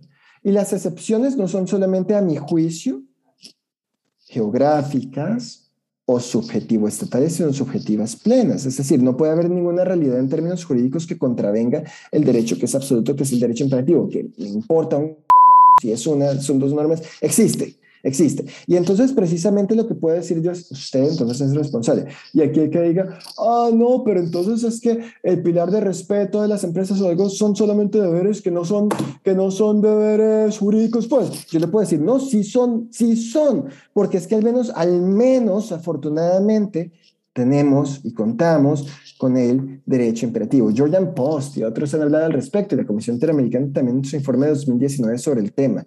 De hecho, incluso pues mencionaron y citaron uno de mis libros que, dicho sea de paso, mi primer libro fue sobre el eh, Jus Cogens en general en derecho internacional y luego en, términos de la constitución colombiana. Y eh, otra propaganda pequeña y es que en mi libro basado en la tesis doctoral está en, Open Access también, el de, el de digamos, eh, responsabilidades de actores estatales, que se está no en ñ, sino en inglés. Entonces, un punto que mencionaba Santiago también al respecto, ¿cuál es? El tema de, ok, pero en las sociedades locales, también que es el lo local, podemos desagregarlo, lo, lo, nacional, que es una palabra que me da alergia, y ya casi voy a estornudar, lo nacional, lo estatal, lo, lo regional, lo que. Y entonces, el punto es que, a ver, la axiología, los valores nacionales, que A ver, yo odio los nacionalismos. Honestamente, al respecto, soy lo más anti antinacionalista que existe. Y, uno puede incluso ver, por ejemplo, en la filosofía como autores del idealismo alemán como Fichte, sí, muy, muy de la ilustración liberal, pero salían a veces con cosas de, de los nacionalismos en términos, por ejemplo, les voy a poner algo que otra de mis pasiones es literatura. Si ustedes conocen los cuentos de hadas, que no tienen que despreciarse, hay estudios incluso muy interesantes sobre, sobre ellos, eh, pues están los famosos cuentos de los hermanos Grimm, ¿vale? Y entonces alguien dice que pues esto fue pues en el contexto napoleónico, pues napoleónico y demás, para rescatar y preservar las historias del pueblo alemán, el Deutsche, el Volks y bueno. Y entonces, ¿qué pasa con esto? Que sorpresa, sorpresa, muchas de esas historias en realidad no son germanas, no, no es el patrimonio cultural del pueblo, sino viene de otro, por ejemplo, Cendrillon de Cenicienta, yo qué sé, de Francia y de, de Italia, otros lugares, porque es que los seres humanos siempre, siempre, siempre nos hemos mezclado y afortunadamente es así y hemos migrado. Y por eso es que yo también detesto esa, esa xenofobia y ese nacionalismo absurdo que existe incluso en Latinoamérica, que siempre nos hemos odiado unos a otros, que es una cosa también sin sentido. Y bueno, pues aquí también, en donde estoy en Europa, hacen otro tanto. Y, en fin, lamentablemente, ya hablaba yo antes de las tentaciones, la concupiscencia, somos humanos y así somos. Pero entonces el punto es que estos nacionalismos son míticos, es decir, la idea de la, construcción nacional es mítica y el problema es que esto genera muchas pasiones también aquí, ¿vale? Y ya lo mencionaban con ustedes, hablaban incluso del tema, por ejemplo, de las armas eh, en Estados Unidos, el NRA y todos estos tipos, a veces yo no sé si se van a disfrazar con cuernos o qué para, para empezar o van a como los Simpsons a lanzar tiros al aire, o qué, pero es un tema que genera pasiones irracionales en este punto. Y bueno, alguien puede decir, ah, pero las pasiones irracionales también pueden ser, no, que positivas, no lo niego, pero es que en este caso no lo son. Y generan pasiones y entonces una pasión bastante bastante compleja y va a ser un chiste ya que estamos en Latinoamérica, una pasión de gavilanes, pero no, no voy a hablar de telenovelas. Entonces el punto es que aquí qué hacemos? El punto es que genera unas pasiones muy complejas y yo odio hablar de nacionalismo, especialmente porque es que esta idea de la lengua común, la religión común, la historia común, a ver, la historia es que es algo humano, ¿sí? como siempre he dicho, nos mezclamos e incluso en términos de evolución y genética, entre más mezclas, mejor la descendencia. Y entonces el punto es que eh, Claro, hablar de, estos míticos, la idea mítica de que algo existió, que somos el pueblo, no que esto no es cierto, porque también desconocemos, por ejemplo, a quienes han sido invisibilizados, excluidos, pisoteados y demás. Y, es decir, son historias, ah, en fin, como el destino manifiesto en Estados Unidos, y unas cosas que también son bastante, bastante problemáticas. Y entonces, lo que yo opino es que si bien es cierto, viral y muchas, muchos autores lo han dicho, uno cometería un error si trasplanta no solamente un derecho interno a otro derecho interno sin más, sino una adaptación. Es un error trasplantar la expectativa del derecho interno e internacional, porque pues tampoco vamos a concentrar poderes, hay problemas y demás. El Jus Cogens limita algunos, es decir, erosiona algunos de los efectos del derecho internacional de una forma muy internacionalista, ¿vale? Entonces, ¿qué, qué ocurre?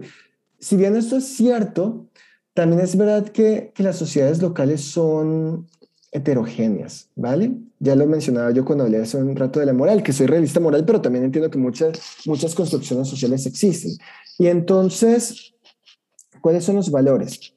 Eh, es cierto que puede haber más consenso, ¿sí? Recordemos que el consenso no es unanimidad, o puede haber distintas dinámicas de mayoría con protección de minorías internamente más fácil que en el plano internacional. A ver, tampoco se puede desconocer ello pero también es posible que nos pongamos de acuerdo en algunos aspectos comunes que nos atañen y afectan a todos. Es decir, que alguien no me puede torturar, lo decía Anne Peters, esta profesora que, que es muy inteligente y de hecho ha dicho ella cosas muy interesantes sobre distintos temas como los derechos humanos multinivel, pero, pero Anne Peters también decía, por ejemplo, un análisis sobre derechos humanos y la postura china. Decía, claro, es que alguien decía, no, nuestra tradición confucianista, eh, no voy a decir el chiste de que es el padre de la confusión, que en Latinoamérica también alguien lo dijo, ¿vale? Pero no, eh, eh, ustedes saben pues que Confucio hablaba de la piedad filial y demás que complementa y es muy distinto al taoísmo también, pero el punto es que, claro, decían, no, es que nuestra postura de confucianista no vamos a tener en cuenta porque es distinto, hablamos más de responsabilidades o qué sé yo. Pero, pero, decían de Peters, a la campesina del campesino chino, si yo le hablaba, no le hablaba, oye, la construcción de derechos humanos occidental, no. ¿A usted le gustaría ser torturado? Pues evidentemente decía que no, y la respuesta evidente es que no. Sí, pues y esto yo creo que nos une, y hay cosas que nos unen fundamentales y, básicas, ¿vale? También que no vamos, no vamos a destruir pues el medio ambiente que tenemos y lo estamos destruyendo. Entonces yo creo que hay cosas básicas, básicas, básicas, en las cuales efectivamente por lo menos una axiología común puede haber. Y, y claro, nosotros nos olvida que es la filosofía, pero Kant y, yo no quiero hablar solo de Kant porque también hay cosas en las que estoy de desacuerdo con él. Pero él decía algo interesante, y es que además del derecho en términos estatales o a república e internacional está la dimensión cosmopolita, ¿vale? Que entre otras del derecho a visitar. Y también hay problemas porque voy a, ligar esto con algo que, que, mencionaban ustedes, y es que yo soy en parte naturalista, claro, pero también algo que, que, que Becker Lorca y otros han dicho, el naturalismo también ha, sido empleado para abusar. Es decir, si uno analiza lo que se interpretó con Vitoria y demás, por ejemplo, ah, es que los españoles tienen derecho a comerciar, ah, que no sé qué. a ver, también se ha abusado de interpretaciones naturalistas, interpretaciones naturalistas que a veces son construcciones sociales y no podemos negar eso. Es decir, a mí lo que me interesa en realidad, lo que me interesa, incluso si uno lo piensa, por ejemplo, en filosofía, hay un, filósofo, Oliver Sensen, dice que a veces las nociones de dignidad humana son más intuitivas. Yo estoy de acuerdo con lo que él dice, por lo menos en cierto ámbito. Oiga, no, yo no considero aceptable que se hagan ciertos desmanes, que se incurran ciertas conductas. Y si eso sucede, o bien jurídicamente con el instrumento que me ofrece Elios Coggins, o extrajurídicamente con la interacción con el mismo para promover cambios y demás, voy a intentar hacer algo.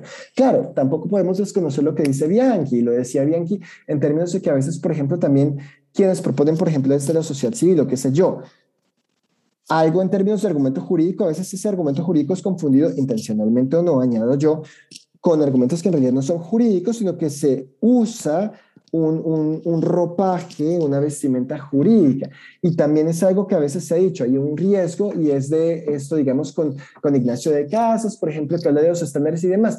Pero algunos, algunas otras autoras y autores han puesto en manifiesto como a veces, por ejemplo, alguien se inventa una, no digo se inventa de ex novo, de, pero, pero digamos, viene con una interpretación cuestionable en términos eh, jurídicamente positivos, que no digo cuestionable necesariamente en términos del ex dato del ex puede ser fenomenal, pero Kevin John Heller pone de manifiesto esto, hay que ser cuidadoso porque si uno no es cuidadoso con el positivismo, pues van a criticar y decir que tú estás haciendo algo que no es jurídico y tu argumento va a quedar por el piso. Entonces, también es cierto que muchas veces con independencia de que en términos altruistas o extrajurídicos o yo qué sé, sea conveniente, legítimo tener un argumento, a veces hay argumentos que no son sólidos en términos de derecho positivo. Y muchas veces ese argumento sólido se crea por una institución, un actor o se invoca, lo que sea, es acogido por una autoridad y entonces es citada por otra autoridad, que a su vez es citada por la otra, por una tercera y demás. Entonces esto que en realidad no es derecho positivo se convierte cuasi si lo fuera. ¿Por qué? Por este juego del reforzamiento mutuo que es algo muy social. Y, y lo que no podemos olvidar es que también esto es interesante porque la motivación del cumplimiento a la que me refería también antes curiosamente no, no, no se agota, decía yo, en lo jurídico, pero lo jurídico influye. Por ejemplo, a ver, voy a poner un ejemplo tonto que yo también le, le digo a veces a algunas y algunos estudiantes. Supongamos que a ver, vamos a ser súper polémicos. Supongamos que uno aquí es alguien que solamente escucha, yo qué sé, Maluma, reggaetón, Cuatro Babies, Felices los Cuatro, estas vainas. Entonces, supongamos que uno solamente es así, y yo qué sé, y, se llama el Pretty Boy, creo que se llama él. Entonces, uno está solamente escuchando día y noche este tipo de música. Y de un momento a otro quiere conquistar a una o a una o a un tipo o a una chica que sea, eh, yo qué sé, alguien que le encante el heavy metal.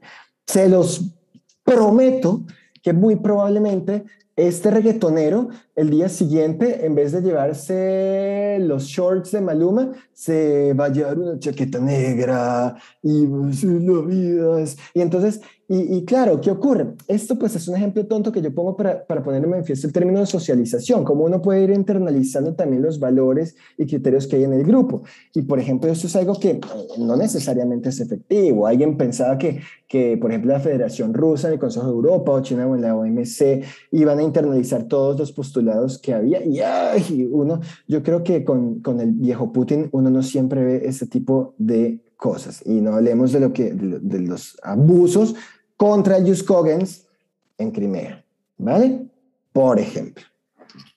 Fíjate, Nicolás, de, nuevo, no, no deja de sorprenderme entonces como la manera en que logras transversalizar todas estas visiones desde distintas disciplinas hasta un ejemplo por ahí de, de Bad Bunny, que, que eh, Maluma, perdón, Santiago y yo compartíamos una risa acordándonos de, Salvador, quien además es un, fuerte crítico de, pues de, de, esta clase de música. Pero ahora, y, quisiera apuntar a, modo de, hilado algunos de los que, por ejemplo, desde este campo de, un positivismo un poco tal vez más estricto, son las, grandes, las grandes falencias que parece registrar el Just Collins, ¿no? Empiezo por hacer el disclaimer. Hay, una línea por ahí de, de Stocky que, me parece genial que dice, bueno, mira, es cierto que existe algo que se llama Just Collins, nada más no sé qué es. Y, esa es un poco la línea de, de, estos cuestionamientos que quisiera que nos respondieras. Porque me gustaría partir de otra cosa que recuerdo haber leído en algún momento sobre Just Collins. Eh, me parece que era Weisbrot que decía que el Just Collins parece ser poco más que un garrote con el que los académicos se pegan entre ellos. Y, y, que tiene poca, poca implicación en el mundo real en términos de efectos, sino que bueno, es algo que hacemos para justificar fondos de investigación. Pero diría yo que, que el primer garrotazo que ocurrió ahí y, me llamó mucho la atención que hablaras del orden voluntarista y, de este estatismo voluntarista, evidentemente, pues, de gran proponente Jelinek.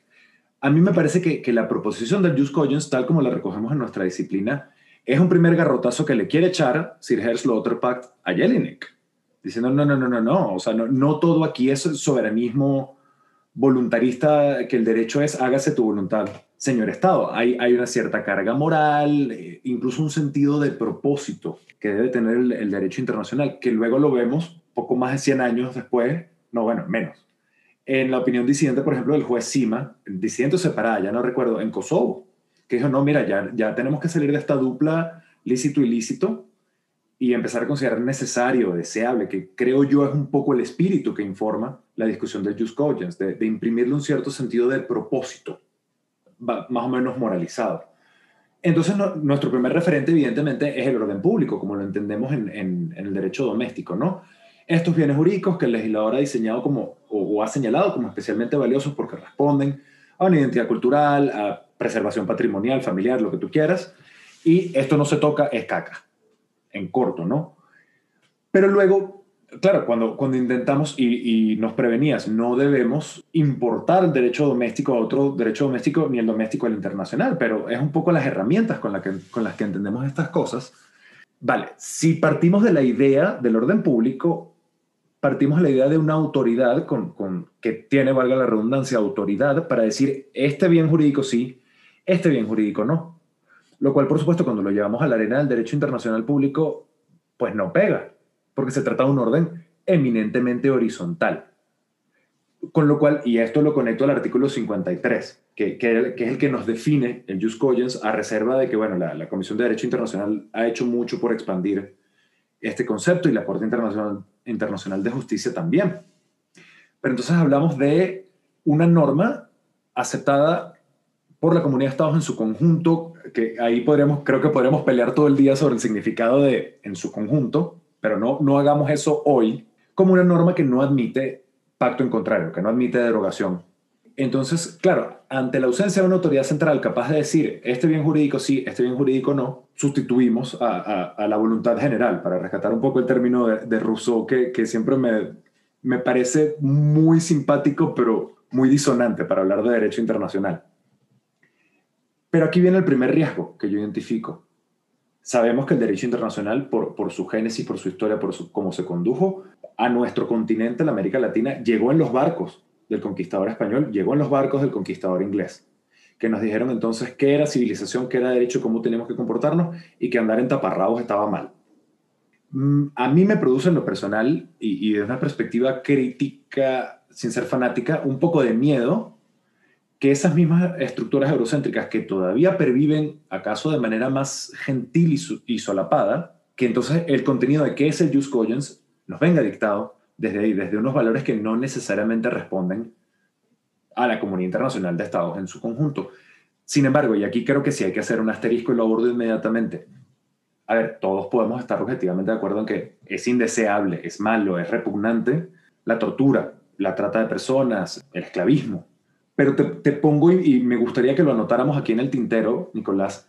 Por ejemplo, eh, la Comisión de Derecho Internacional ha hecho algún señalamiento en este caso y, tímidamente algunos fallos de la Corte Interamericana en la previsión de devolución en frontera y de devoluciones en calientes de los solicitantes de refugio como norma de derecho imperativo. Pensémoslo, por ejemplo, en clave de lo que ocurrió en, Chile hace no mucho, ¿okay? donde un, un montón de migrantes, mayormente venezolanos, entonces llegan por la frontera norte, pero es la misma población la que rechaza la entrada. Chile cierra fronteras, ¿ok? inclusive llega a militarizar estas fronteras. Entonces, de verdad estamos ante un dictado de, la más elemental humanidad.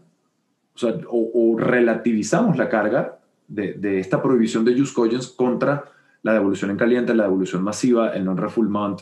Este es el caso de, o el tipo de casos que me hacen un poquito de ruido en cuanto a, a ver, y aquí no hay un potencial para imposición moral gigantesco. Y lo segundo, para, empatar la pregunta de una sola vez, lo de siempre, chicos, que, agarramos, andamos del moño siempre en Twitter. Perfecto, existe algo llamado Just Cogens. Nada más es una categoría vacía porque no tengo un una, meta, una meta regla que me permita reconocer la existencia. Porque, por ejemplo, estoy ante un requerimiento de opinión juris reforzado, tanto en su número como, como en ese, ese reconocimiento especial no solo es esto una norma, sino una norma inderogable. los intentos, y lo decías, la famosa lista, cuando, empezamos a hablar de esto, Lothar Pack también sugirió algunas, pero desaconsejó conformar el catálogo. Lo mismo que hizo la Corte Internacional de Justicia en Barcelona Traction. Entonces, me da a mí la impresión de que, de que aquí quedamos como en el estándar de, de Jacobellis versus Ohio, ¿no? Oye, no sé qué la pornografía dura, pero cuando la vea te aviso. Entonces, para, para recapitular todo esto, Nicolás, el riesgo de, la imposición de valores que no sean universales, sino que sean sencillamente preferencias morales, normativo-estéticas del norte global, por un lado, y por el otro lado la ausencia de, una regla de reconocimiento bien definida y emanada de los estados. ¿Cómo gestionamos esta, esta, vamos a decir, estas áreas de oportunidad para no, para no ser tan negativo para el Just Collins?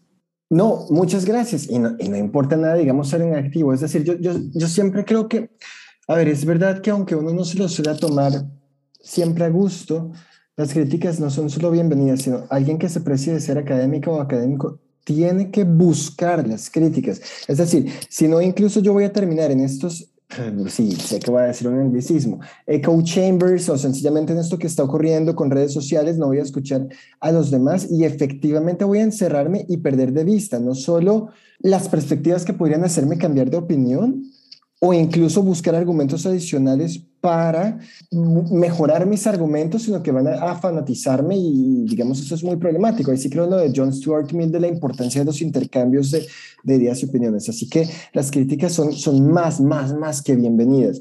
Entonces, claro, aquí hay muchos puntos por tocar. Las instituciones jurídicas y las ideas influyen. ¿Vale?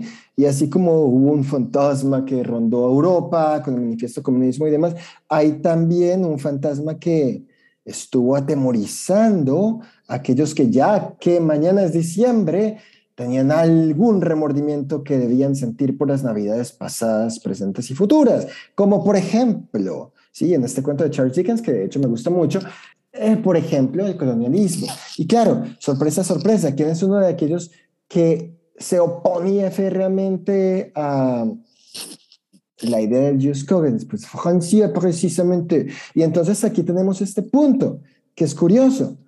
Claro, hay que tener en cuenta que también es una idea que puede ser revolucionaria en la institución, y lo fue y lo sigue siendo. Y hay muchos autores, por ejemplo, no me gusta decir anglosajones, porque de hecho con, con la victoria de William el Conquistador, los pobres sajones sufrieron un montón, como está en esta novela, muy, muy buena, por cierto, de, de Ivanhoe, que narra, entre otras, lo que le ocurre a Robin Hood, según esa versión. Pero lo, lo interesante es que esta idea es muy revolucionaria y hay quien dice, como Hack, que que es a los estados latinoamericanos a quienes más le gusta la idea del Just es verdad. También mencionabas tú algo que Sima mencionó, es cierto, pero no es el único que lo ha mencionado. La, la tradición jurídica islámica también hablaba, por ejemplo, y Sima lo que decía es que el derecho internacional no se agota en un binario de prohibido permitido. El derecho también sugiere, desaconseja, puede hacer más cosas que este código binario muy, muy lotus, muy, muy lotusiano por lo demás. Y entonces, ¿qué ocurre? No, no puedo dejar de ver que quizás en términos de eh, normatividad moral o incluso de, de, metamoral, hay un problema con el Dios Coggins, es que puede chirriar o puede entrar en contraposición con posturas fuertes de relativismo cultural, ¿vale? Que pueden desconocer pues que haya universalismos o que digan que el universalismo es necesariamente una imposición. Es verdad, estoy en desacuerdo con la idea de que todo universalismo sea una imposición. Estoy de acuerdo con que hay universalismos que son sencillamente discursos de imposición, lo son. Porque no creo que el derecho internacional eh, abstracto, o sea, a ver, es que el derecho internacional que tenemos nosotros es contingente. En términos filosóficos no es algo necesario, no es, no es una priori, es, digamos, una, una realidad sintética, porque en realidad es una, realidad contingente. Tenemos una de las cosas que pudieron haber sido el derecho internacional que tenemos. Y es verdad, es un modelo que en buena parte se basa en el modelo que incluso pues, se llamó Jus Publicum Europeum. Entonces, pues tampoco podemos desconocer e ignorar esta, esta cuestión. Claro, ¿qué ocurre al respecto? El Twain mismo es interesante porque nos muestra dos cosas en su primera, segunda y tercera generación. Al comienzo lo que se buscaba era adquirir la estatalidad. ¿sí? de la soberanía. ¿Por qué? Y luego con el nuevo, económico, el eh, nuevo orden económico internacional para proteger recursos eh, propios, etcétera, etcétera, etcétera. Pero, ¿qué es el punto? La estatalidad era un fin, que eh, a su vez era un medio, ¿sí? Para tener cierta independencia, soberanía, que, que, a ver, el derecho internacional, como lo dice Ramiro, en el siglo XIX discriminaba entre estados supuestamente abro comillas, supuestamente civilizados, semicivilizados y salvajes o bárbaros, ¿sí? Y entonces daba un trato desigual muy fuerte. Y entre otras, por eso la Convención de Montevideo es, es muy revolucionaria, aunque hoy nos parezca baladí, pues un lugar común, pero tiene cosas que en su momento fueron muy, muy interesantes. De hecho, con una profesora de la Javeriana, Carolina Olarte, hicimos una investigación al respecto que me gustó, la verdad es, es, es linda. Entonces, ¿qué ocurre con esto? Claro, la estatalidad es importante y esa estatalidad da más voces. Y esa estatalidad también hace que, en términos de generación del derecho imperativo, no es únicamente lo que el llamado norte global quiera decir, lo que se convertirá en derecho imperativo, porque, por ejemplo, Remiro muestra que la opinión juris es una opinión juris que, claro, ¿cuál es su reforzamiento? Que tiene que incluir, por ejemplo, una representatividad. no es, obviamente no es, no es unanimidad lo que se exige, porque el, el Just impone incluso a quien quiera hacer, entre comillas, una costumbre, por ejemplo, objetor persistente y demás, pero sí tiene que haber cierta representatividad. Pero si bien es verdad que hay aspectos en los cuales hay elementos culturales propios y diferentes, y es por ello algo que yo nunca diría, el relativismo cultural es 100% errado, no estoy en desacuerdo. No, tiene elementos bastante rescatables, pero también creo que a mi juicio, y me puedo equivocar, eh, no es del todo acertado porque, repito, yo sí creo que hay algunos aspectos comunes, y es que somos humanos. ¿Vale? Y entonces la familia que mire de un lado a otro deja de ser eh, la cultura, eh, tiene elementos de la cultura anterior, si hay una asimilación o no, que es un tema polémico o no, en fin, eh, adquirirá algunos de la, de, la, de acogida, o a veces lamentablemente no es acogida lo que sea, pero bueno. Entonces, el punto es que la cultura es dinámica, la cultura no es estática y la cultura también bebe de los intercambios. Y yo creo que precisamente hay elementos comunes que tenemos. Y por ende, yo creo que sí, el Just es importante porque con independencia del régimen que sea, tenemos una dignidad básica en la que yo creo y efectivamente no se me puede desconocer ni a mí ni a nadie, con independencia que el régimen se le dé la gana de decir, no, es que nosotros no reconocemos lo que sea. Por ejemplo, un régimen que criminalice las relaciones entre parejas del mismo sexo. Es inaceptable totalmente inaceptable. ¿Sí? Y si se escudan decir que es, su cultura, es así y demás, ello no es admisible, ¿vale? En absoluto. O alguien que diga que por, por ejemplo, tener una creencia determinada o alguien, es decir, e, e, e, esa, esa idea de, de que el soberano, yo no recuerdo si es ellos cuyos religios, no me acuerdo, ellos reyes, cuyos religios, no recuerdo la expresión latín, pero el soberano imponía la religión, entonces tenían, a ver, por eso, por ejemplo, los sacerdotes católicos tenían que, que, que esconder incluso en la época isabelina, ¿vale? De los Tudor, que, sí, la, la, señora también cometió ciertos desmanes y, y también, por ejemplo, en Escocia y en, en, Inglaterra, que eran, digamos, algunos huecos donde se escondían porque se los mataban de una forma totalmente cruel, o por ejemplo lo que ocurría también con la Inquisición. Tenemos muchos ejemplos. Hoy, afortunadamente, tenemos esas libertades reconocidas. Yo no puedo imponer. Bien, tenemos elementos comunes y yo creo que es importante esto, el relativismo, que existen muchos aspectos, hay mucha creación social, pero hay otros aspectos que, que yo creo que merecen tener un, digamos, un reconocimiento común. Y claro, aquí alguien podría decir, no, pero es que cada cultura es distinta. Bueno, y alguien decía el orden público, que es otra expresión que a mí me da mucho miedo. Eh, y es que el orden público da ciertas cosas. Por ejemplo, pensemos en la República Popular China, que en la Constitución metió la doctrina Xi Jinping, por ejemplo.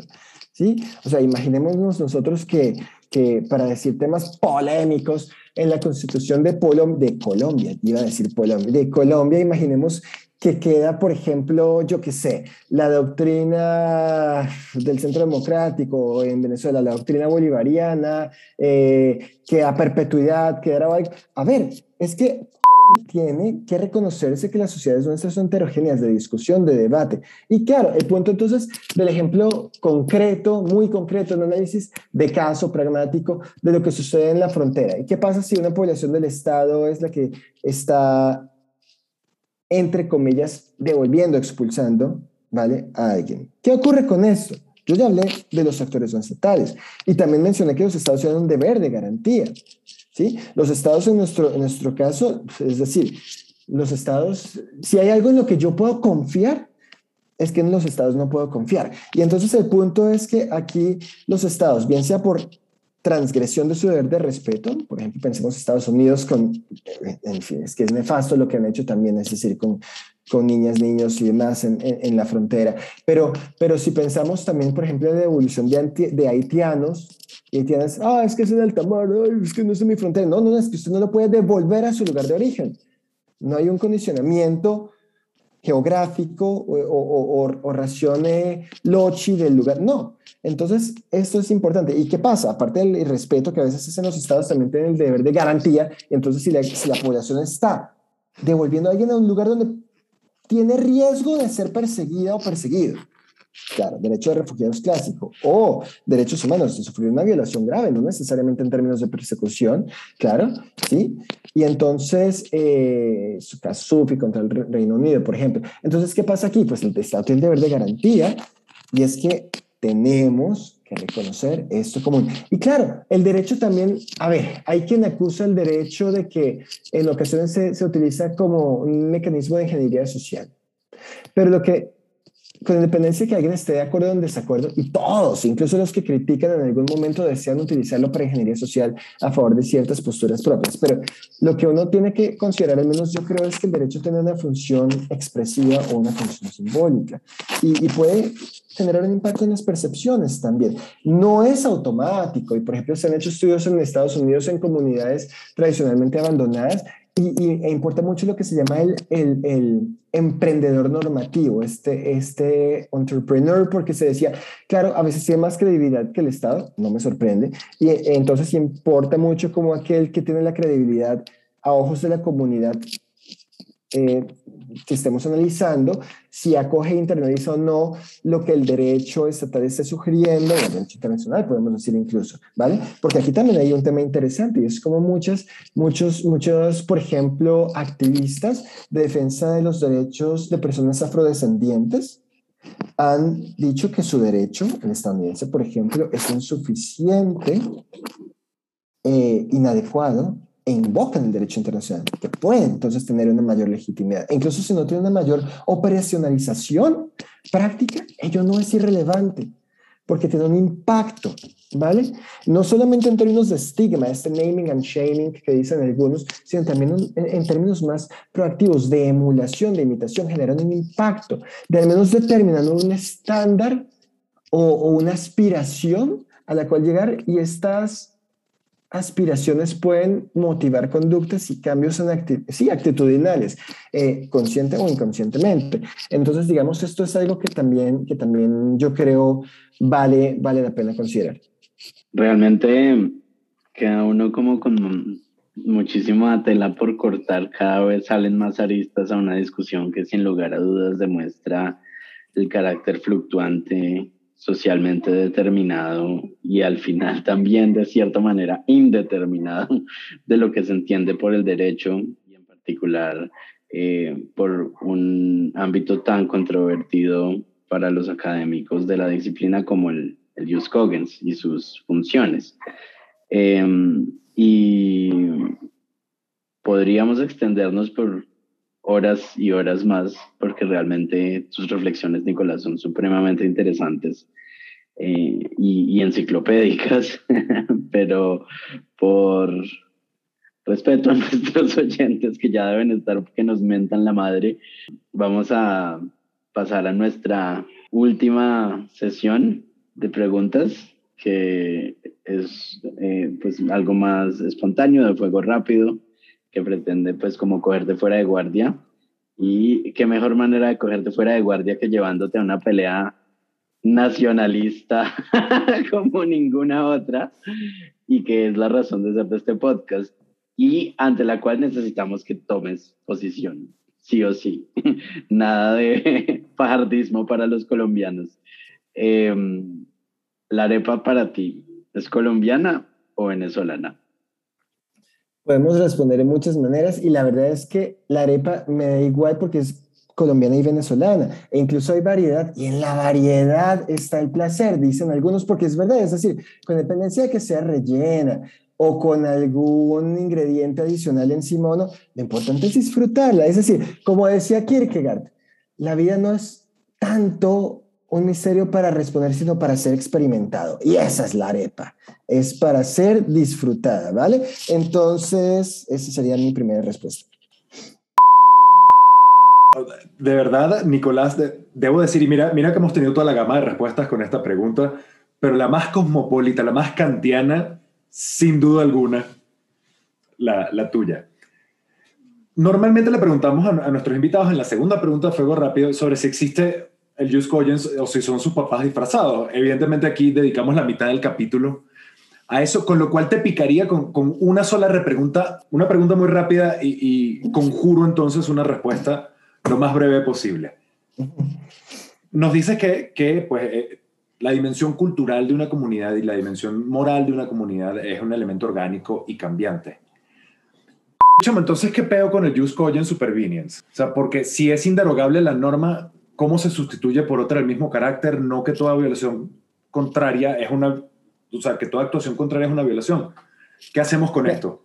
Claro, el derecho internacional tiene algo interesante, que el interno también, lo que pasa es que el interno es más uh, soterrado y, disimula más las cosas, pero todos sabemos por la misma costumbre, pensemos en una económica exclusiva, que a veces el derecho se crea por, por medio de la violación o el desconocimiento de lo contrario. Y claro, lo que pasa con el jus es que únicamente puede ser reemplazado por una norma que sea imperativa también. Entonces, no le veo nada, digamos, al respecto en términos de que eh, puede haber una dinámica que transforme, por ejemplo, ampliando, pero yo exige precisamente, entre otras, por una parte, esta opinión juris reforzada con esta representatividad, que estoy de acuerdo es un componente según Antonio Ramiro, y además de ello, pues que no ha de desconocer eh, postulados básicos, porque es que, claro, el derecho, a ver, esto es una cosa que incluso algunos dicen es ficción, pero es un sistema.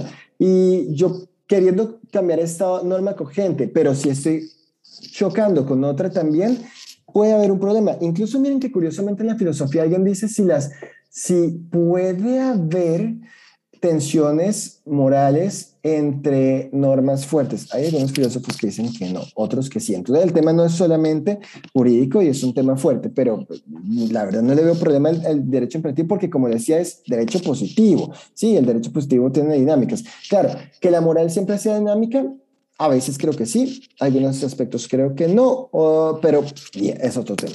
Siguiente pregunta. Mira, nos has hablado de literatura, de filosofía, de arte, de derecho, sin lugar a dudas.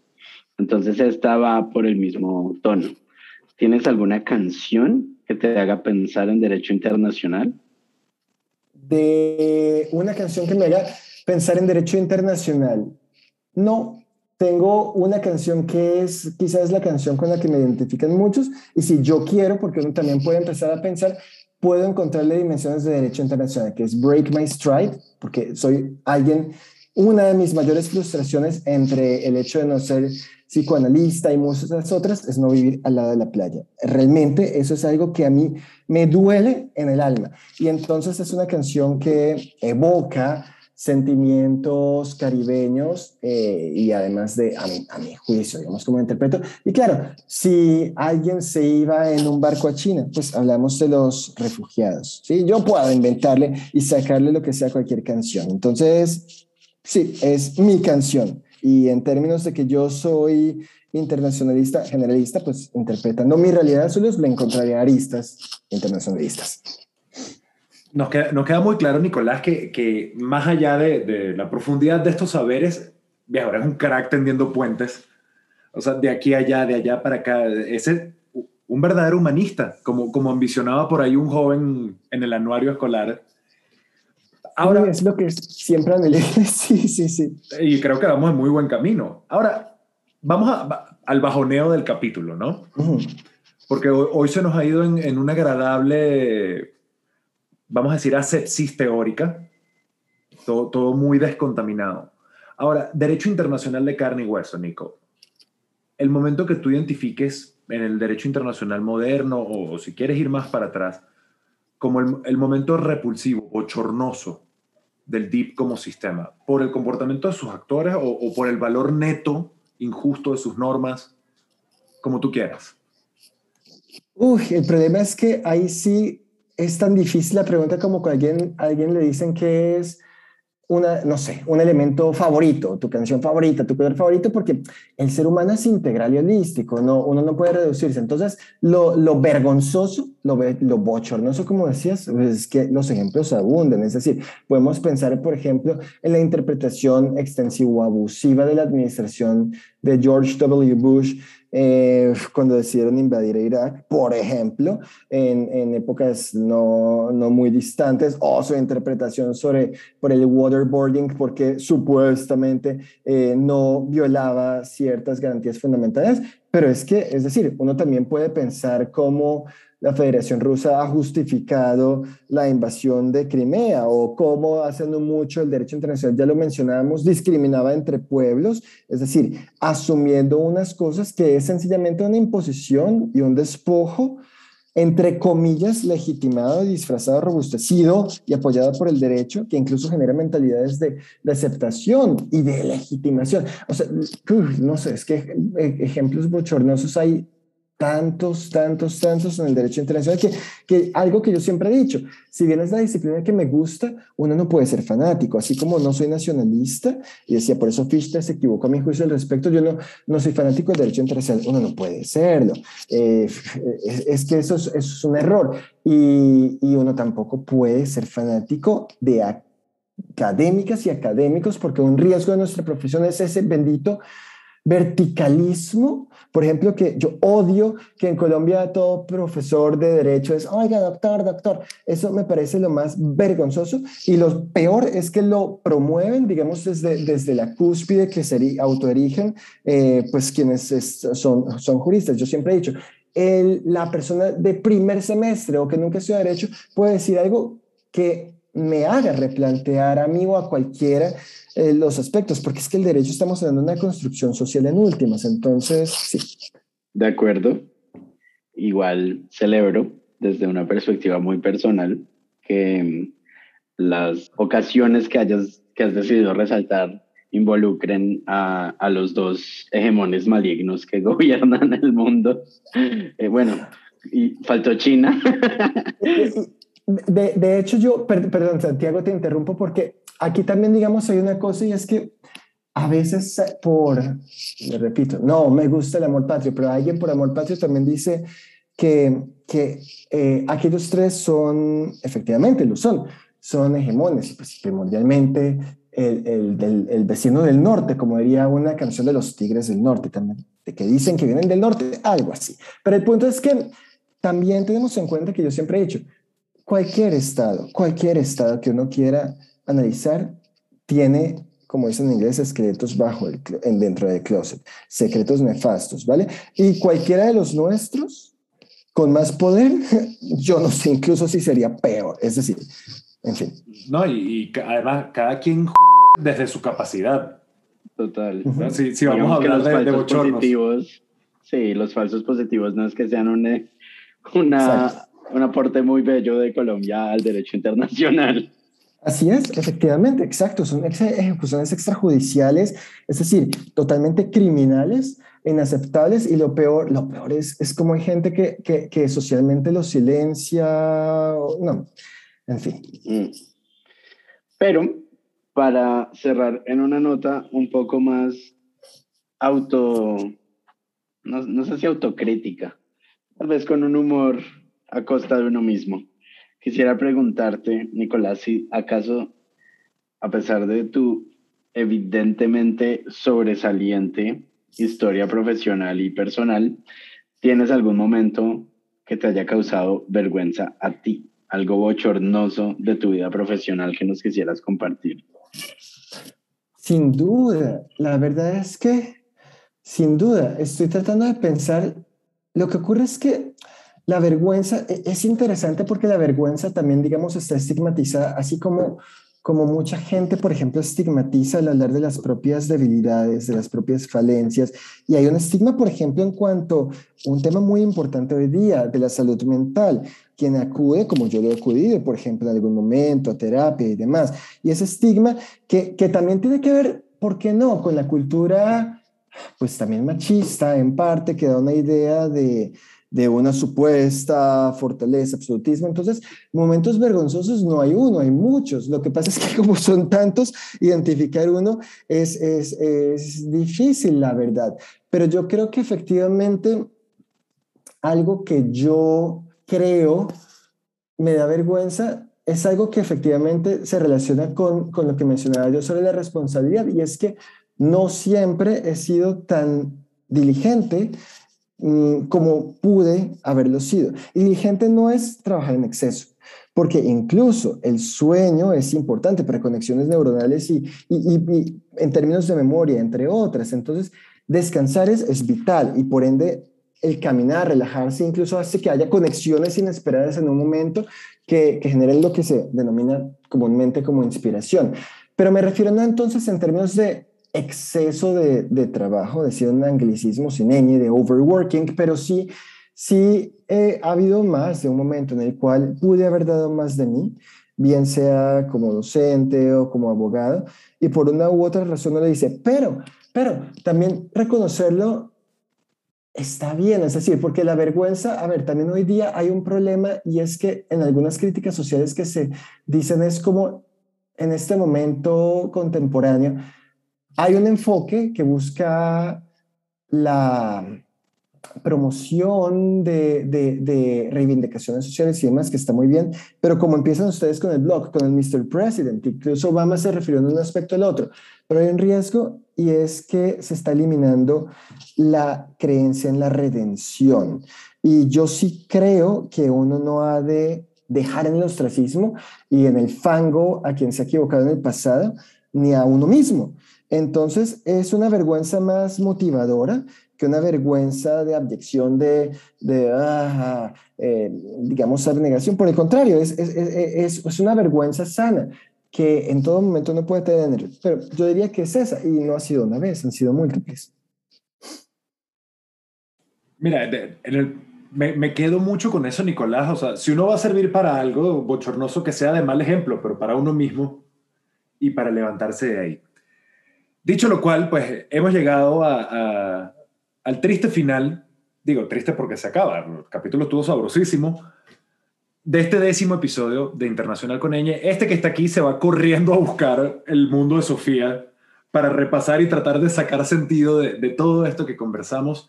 Nicolás, no me queda sino agradecerte. Me, me, parece que cerramos la temporada con un invitado de lujo. Que gracias por estar aquí, gracias por acompañarnos, por, por abrirnos el compás ya ves que no, nos tendemos a poner muy leguleyos, pero el derecho, y, esto me pesa admitirlo, no existe en, en un vacío. Es indefectiblemente un fenómeno social. Y, y, y si puedo dar un, consejo, más que el mundo de Sofía, quizás los hermanos Karamazov.